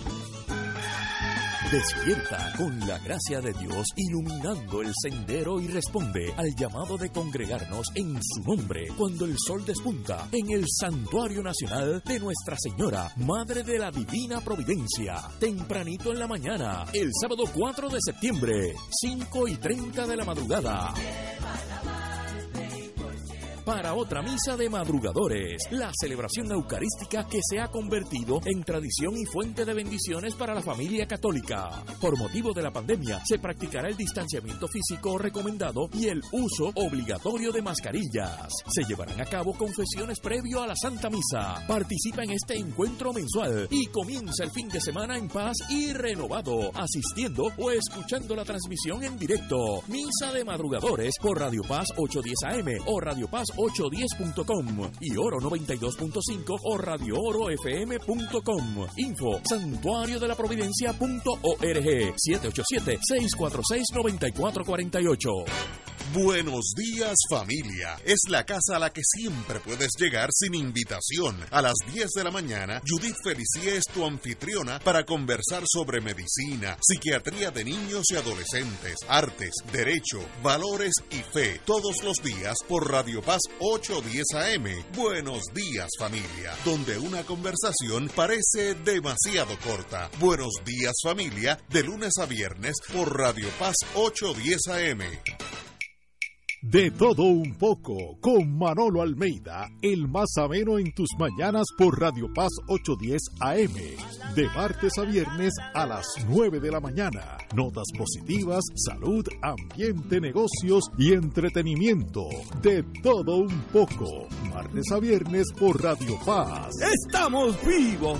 Fanático del deporte, la mejor información y el mejor análisis lo escuchas los sábados a las 2 de la tarde por Impacto Deportivo con Javier Sabat y el más completo elenco en deportes por Radio Paz 810 AM y en las redes sociales Facebook Impacto Deportivo Radio PR Twitter e Instagram Impacto underscore Deport juntos impactando el deporte nacional.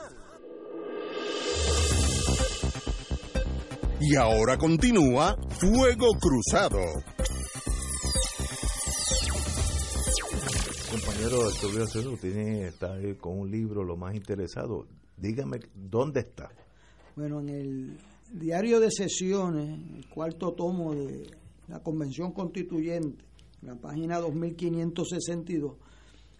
Eh, esto es interesante porque debemos aprovechar la oportunidad para decir quiénes fueron nuestros constituyentes.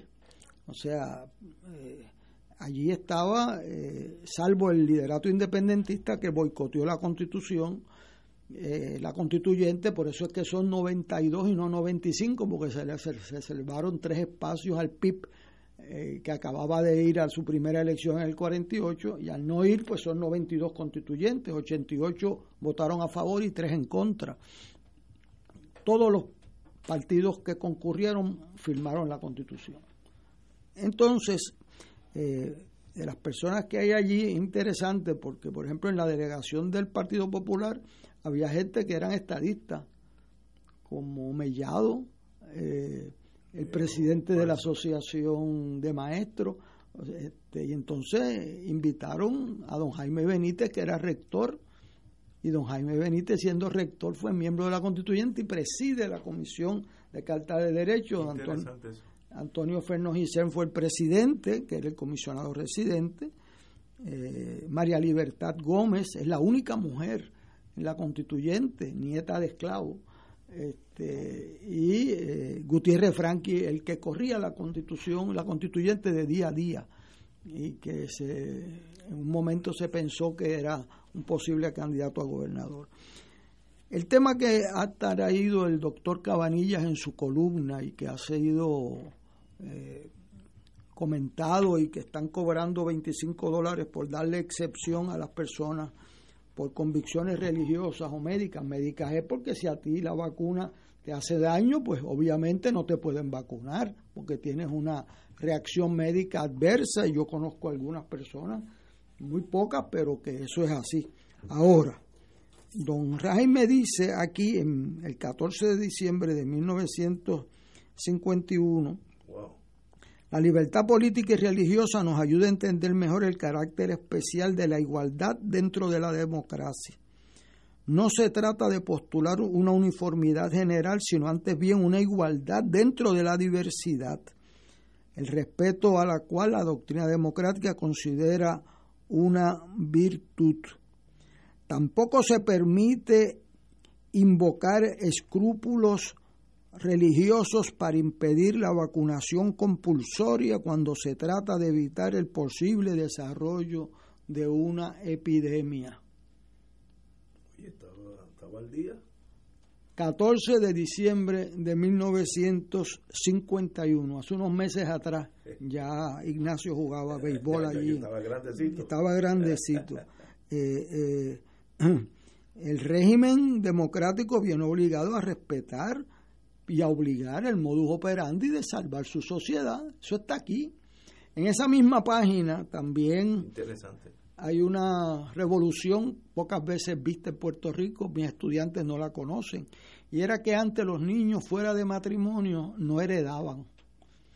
Y estaba el muchacho Josco en este país, en los pueblos de la isla, eh, que dependían de lo que le diera el padre eh, en el 41 le dieron derecho a, reclamar el apellido del padre, pero no heredaban porque era lo que el código que estudió Héctor Richard decían hijos ilegítimos.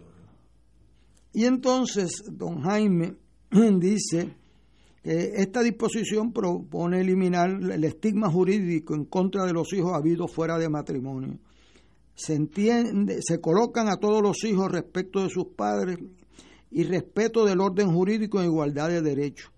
Las uniones ilícitas pueden y deben estar prohibidas y esta disposición tendrá como una de sus consecuencias el desalentarla. Pero el fruto inocente de ellas debe advenir al mundo libre de descalificaciones o de inferioridades jurídicas. Profundo. Ocasio versus Díaz.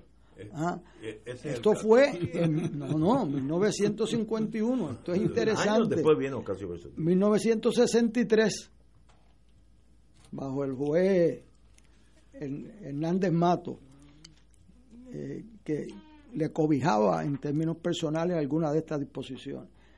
Esta disposición se adelantó a sus tiempos. Los hijos. Son hijos. Juntos.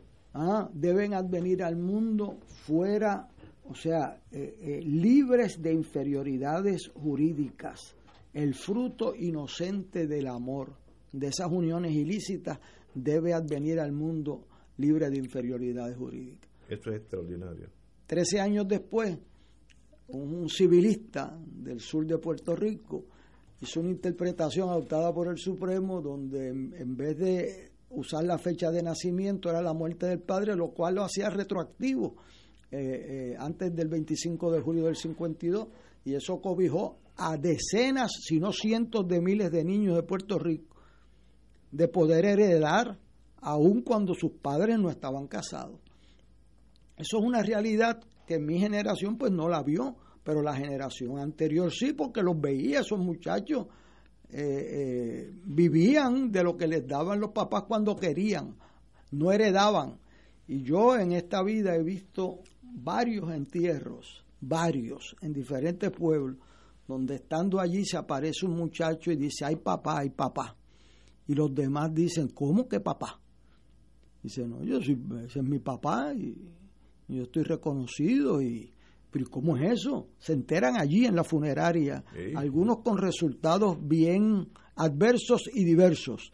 Eh, pero el fruto inocente, que es lo que se quiere significar hoy, eh, debe advenir al mundo libre de descalificaciones. Y en el 51, o sea, hace 70 años, la Convención Constituyente de Puerto Rico por unanimidad dijo que el que tú tengas una religión no te permite a ti establecer una política pública en contra de la vacunación. Ese es el mandato constitucional de Puerto Rico, por una razón, y es porque está envuelta la salud pública. pueblo. Tú puedes, y hay una diferencia, yo le explicaba a mis estudiantes, en que tú quieres rehusar el tratamiento de cáncer que te ha dado, de un cáncer terminal, y tú lo quieres rehusar. Pues eso se le reconoce. De hecho, hay un caso de un testigo de Jehová que rehúsa eh, la transfusión de sangre. El juez Hernández Denton es el juez ponente. Y hay una excepción y dice, se le respeta su derecho si no hay gente que dependen para su vida de su trabajo. Interesante. O sea que, no es absoluto ese derecho. Aquí no hay derechos absolutos. Y aquí pues, en este país, hoy hay miles de personas que no que están buscando excepciones y le están cobrando, dice Cabanillas, 25 dólares. Siempre hay, siempre hay este el que hace dinerito. En toda crisis hay un... Otros cobran 26. ¿Sí? sí, 25 y 26 por darte una excepción religiosa. El mandato es que la religión, y aquí lo han dicho seis de los siete obispos, lo ha dicho el Papa, lo han dicho Samuel Silva Gotay, líderes protestantes. Eh, la religión aquí es velar por los demás, que el, el amor es cuidando a los demás, no poniéndole su vida en riesgo innecesariamente. Y desde el 51 nuestras mejores cabezas estaban bien claros. Clarísimo. Clarísimo, en que en una epidemia eh, usted no puede sacar esa excepción para poner en riesgo la comunidad. Yo creo que en esta epidemia que, lo, que estamos viviendo, lo mismo que fue el Black Plague, eh, la viruela, todo aquello, el que le hizo daño al mundo, al mundo entero, por lo, por lo menos al mundo norteamericano, fue el presidente Trump, que lo echó a chistes, dijo que eso era una porquería. Me acuerdo que decía, esto es como una gripe de, eh, no decía running nose, sniffles. Eh, sniffles es como el cuando la, la, nariz de uno eh, bota agua. esos son sniffles, no hagan caso. Y, luego dijo que eso era un embuste, que eso era una, una cuestión. Y que se curaba con, con lisol. Con lisol tomando, tomando lisol. Y otra cosa, ciclorina o qué sé yo. Yo no tengo problema que uno diga, pues yo no creo en eso y pongo en la línea mía, la vida mía en la línea. Ahora, ¿y por qué él se vacunó? Si eso era tan porquería y una cosa de reírse, ¿por qué fue tan cobarde y él se vacunó? Yo, yo lo admiraría más decir, no, no, yo no me vacuno porque eso no es nada. Ah, que me muero, que me muera. Muy bien, tiene mi admiración. Ahora, cuando llegó el momento de la verdad, vacúnenme porque yo quiero estar al otro lado. Pues, eh, ¿qué, ¿qué clase de líder es ese? Y, la gente que le siguió sus pasos, y hay unas religiones por ahí que también en Estados Unidos han dicho que no se, que son mayormente trompistas. Y mira la gente que se ha muerto. Bueno, pero, mira el caso de Florida, que el gobernador DeSantis eh, tiene un choque con las escuelas que le están exigiendo a los estudiantes que lleven mascarilla. Yo doy clase los martes y jueves en una clase, todo el mundo usa mascarilla, a nadie, yo, eh, o sea, eso es así. Yo me leí, le decía a Héctor Richard, me leí el, el caso de Bridges y el de Houston Medical, que ese es de junio 12 de este año, pero me leí el de Jacobson, que es un caso largo de 1905. Es interesante que el único caso del Supremo es de 1905. Cinco, este, o sea, hace 116 años. Y no ha habido más casos. Y ahí dice, mire, un Estado tiene el derecho de proteger por su police power su gente de epidemias y entre ellos está el obligar a vacunarse a su población. Eso está desde 1905. Yo le decía a Héctor que lo extraño es que en 116 años nadie cuestionó esa decisión hasta el día de hoy. Este, y eh, parecía como obvio de que el Estado tiene que proteger su gente y que la vacunación es un medio efectivo de tu evitar un contagio social. Eh, y yo me leí ese caso muy interesante, el idioma ha cambiado porque los jueces antes hablaban diferente, pero cuando uno lee la orden del juez de Texas diciéndole, eh, mire, usted ha dicho que usted los quieren tratar como un guinea pig. Eso lo dice. Y, que usted están haciendo lo mismo de los juicios de Nuremberg, dándole una orden a la gente de que se, de que se vacunen. Ese no es el uso de un lenguaje en un tribunal. Usted no tiene prueba alguna para sostener que estas vacunas hacen daño. Ninguna prueba. ¿Cómo usted viene a este tribunal? O sea... Eh, Muy bien dicho, pero bueno. Ahora, la vacuna a través de la humanidad ha erradicado plagas. Yo me acuerdo cuando era bien pequeño, la viruela mataba gente en Puerto Rico y en el mundo entero. Y si no te, te mataba, te dejaba el, el cutis eh, con hoyitos de, por, la, por la enfermedad, la, la, la, mortalidad de, de, esa, de ese virus. ¿Quién tiene viruela en el mundo entero? Se erradicó por vacuna.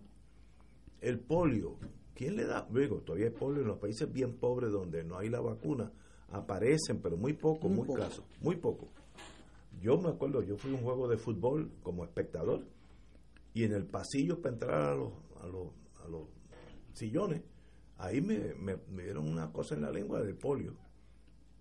Pero a mansalva y, se acabó y ya no hay polio en Estados Unidos, que antes todos los veranos eran miles de personas. El presidente Roosevelt fue uno de ellos, para empezar.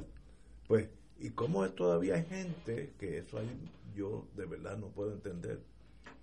que no creen en las vacunas. Eso para mí es mind-boggling, no puedo entender eso. Va mucho más allá, a menos. Pues yo tampoco, como dicen en Madrid, en Andalucía, me he caído del alto de un olivo. Eh, a menos que haya un dinerito envuelto y yo voy a hacer dinero en esta crisis creando una fantasía y, y te voy a vender una, una píldora de ajonjolí, que eso olvídate, es el virus, ¿sabes? Siempre en toda crisis eso uno aprende en inteligencia. En toda crisis sale lo mejor de la humanidad, pero sale lo peor también. Y lo peor ha salido aquí en esta crisis. Lo que están haciendo cientos de miles de dólares vendiendo a a, a gente que se inventan razones por no vacunarse o se pone de moda ser disidente. Pues mira, el Estado tiene que cuidarse.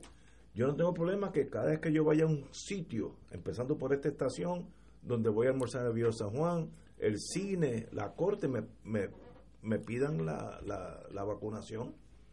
Es más, estoy tenso porque no, no me he puesto la tercera. ya yo estoy en la fila. Pero no entiendo el reverso. ¿Por qué la gente dice no, no, yo, yo no creo en esas cosas? Y la viruela. Y usted, si hubiera, porque ahora se lo ponen cuando uno nace, cuando, eh, si usted hubiera podido decidir vacunarse contra la viruela sí o no? ¿Hubiera dicho que no? Yo no. Bueno, lo que que hay un conflicto que el presidente Trump lo exacerbó en Estados eh, Unidos entre los derechos individuales y los derechos sociales. O sea, en lo que es una sociedad y lo que es los derechos individuales. Yo lo vi cuando empezó el revolú este de, de las armas, usando armas al frente del Capitolio ah, sí, en varios estados. M16, cargados allí.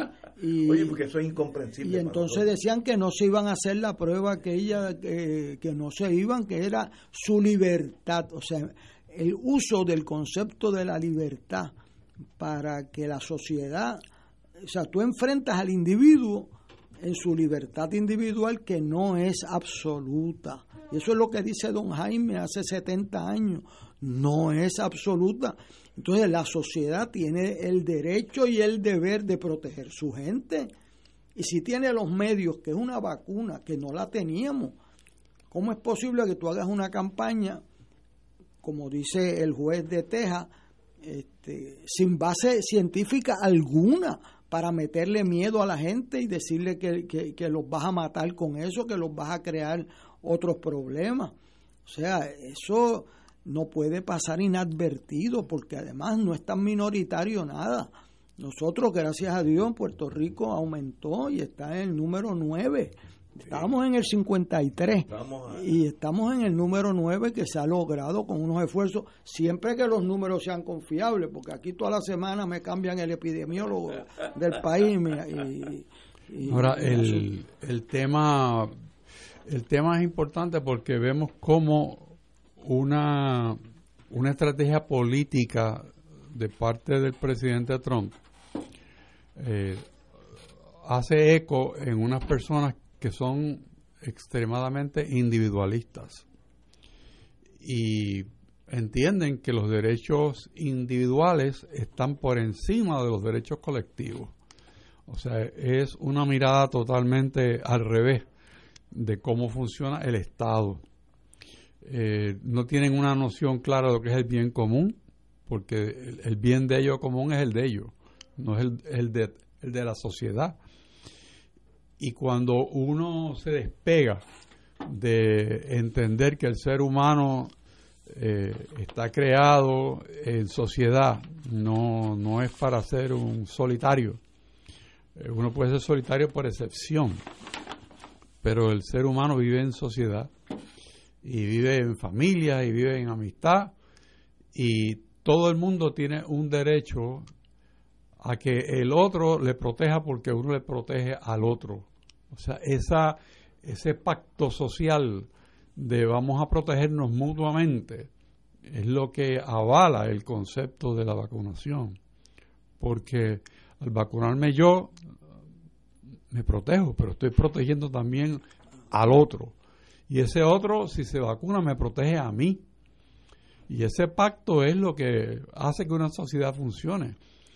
Pero cuando vemos el descalabro que hay en Estados Unidos, ese individualismo rampante que produce esas matanzas este, en masa, en escuelas, en sitios públicos, que produce esa actitud racial eh, de que somos nosotros nada más y no los demás los que tenemos derecho. Eh, ese adueñarse de todo lo que es patriotismo equivocadamente, porque uno no puede defender la constitución pisándola. Así que me parece a mí que esa enfermedad permea a tal grado como dice Ignacio que que le hace un billete con esa enfermedad. Y entonces se combina lo que es ideología con economía. Y entonces tenemos una situación que hay personas que están envenenando el contenido que aparece en redes sociales para su propio beneficio. Y eso, eso que estuviéramos en guerra sería traición. O sea, porque estamos, estamos traicionando el bien común, eh, inyectando información falsa. Y eso, eso es así, es información falsa. Y por eso estamos donde estamos. Yo creo que parte de esta crisis es por esa informa ese veneno que cursó a, nombre del presidente, porque no es Chencho en Puerto Tierra, es el presidente de Estados Unidos que dice que eso es un embuste. que ¿Cómo es posible que haya sido tan negligente? Si Trump llega a haber cogido un consejo de Netanyahu, poniendo el sistema israelita a funcionar en Estados Unidos, la vacuna hubiese sido reelecto. Exacto. Yo hice mi número hubiese habido cómodamente reelecto. El error de él fue empezar que si la ciclolina, que si esto era uno que, que se tomó que tomara la sol y uno se, limpiaba por dentro. Este, o sea, eh, eh, Pensaba que era coñac, ¿verdad, Ignacio? Dentro, coñac, eso sí funciona. Dentro de 50 años, alguien va a examinar esto y no va a poder creer no va a poder creer que esto haya sucedido, que tú tengas esos hechos en sí. Tenemos que irnos, pero hay un punto que tú me lo recordaste ahora. ¿Alguien podría creer que en Estados Unidos ya hay dos estados que han pasado legislación para que sea más difícil votar? El 18. En, la, no, pero ya hay Texas y Georgia ya. Hay 18. Ya hay, me he quedado ya hay legislación no proyectada. Yo sé que en Texas pasó hace dos días y Georgia ya lo había pasado. Para que sobre todo los pobres les sea más difícil votar. ¿Alguien pudiera entender que eso es parte de Estados Unidos? Imagínate que... Para mí eso es uno de los golpes más grandes que yo he recibido. Tienen que ponerle un sello comprado para enviarlo por correo. O sea, ¿Ah? y no es un portal. Eso me lo envió Héctor Richard. Este, yo chequeé esa edición del, del circuito, del circuito 11. O sea, una persona te mandan la papeleta a tu casa y tú para echarla, tú tienes que comprar un sello. Para echarla o dos sellos. Este, y tiene que ir al correo, tiene que ponerlo en el buzón. Esa es la ley que acaba el circuito número 11 de validar.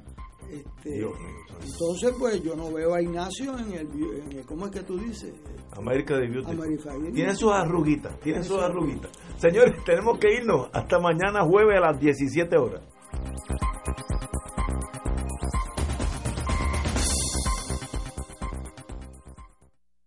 Esta emisora y sus anunciantes no se solidarizan necesariamente con las expresiones vertidas en el programa que acaban de escuchar.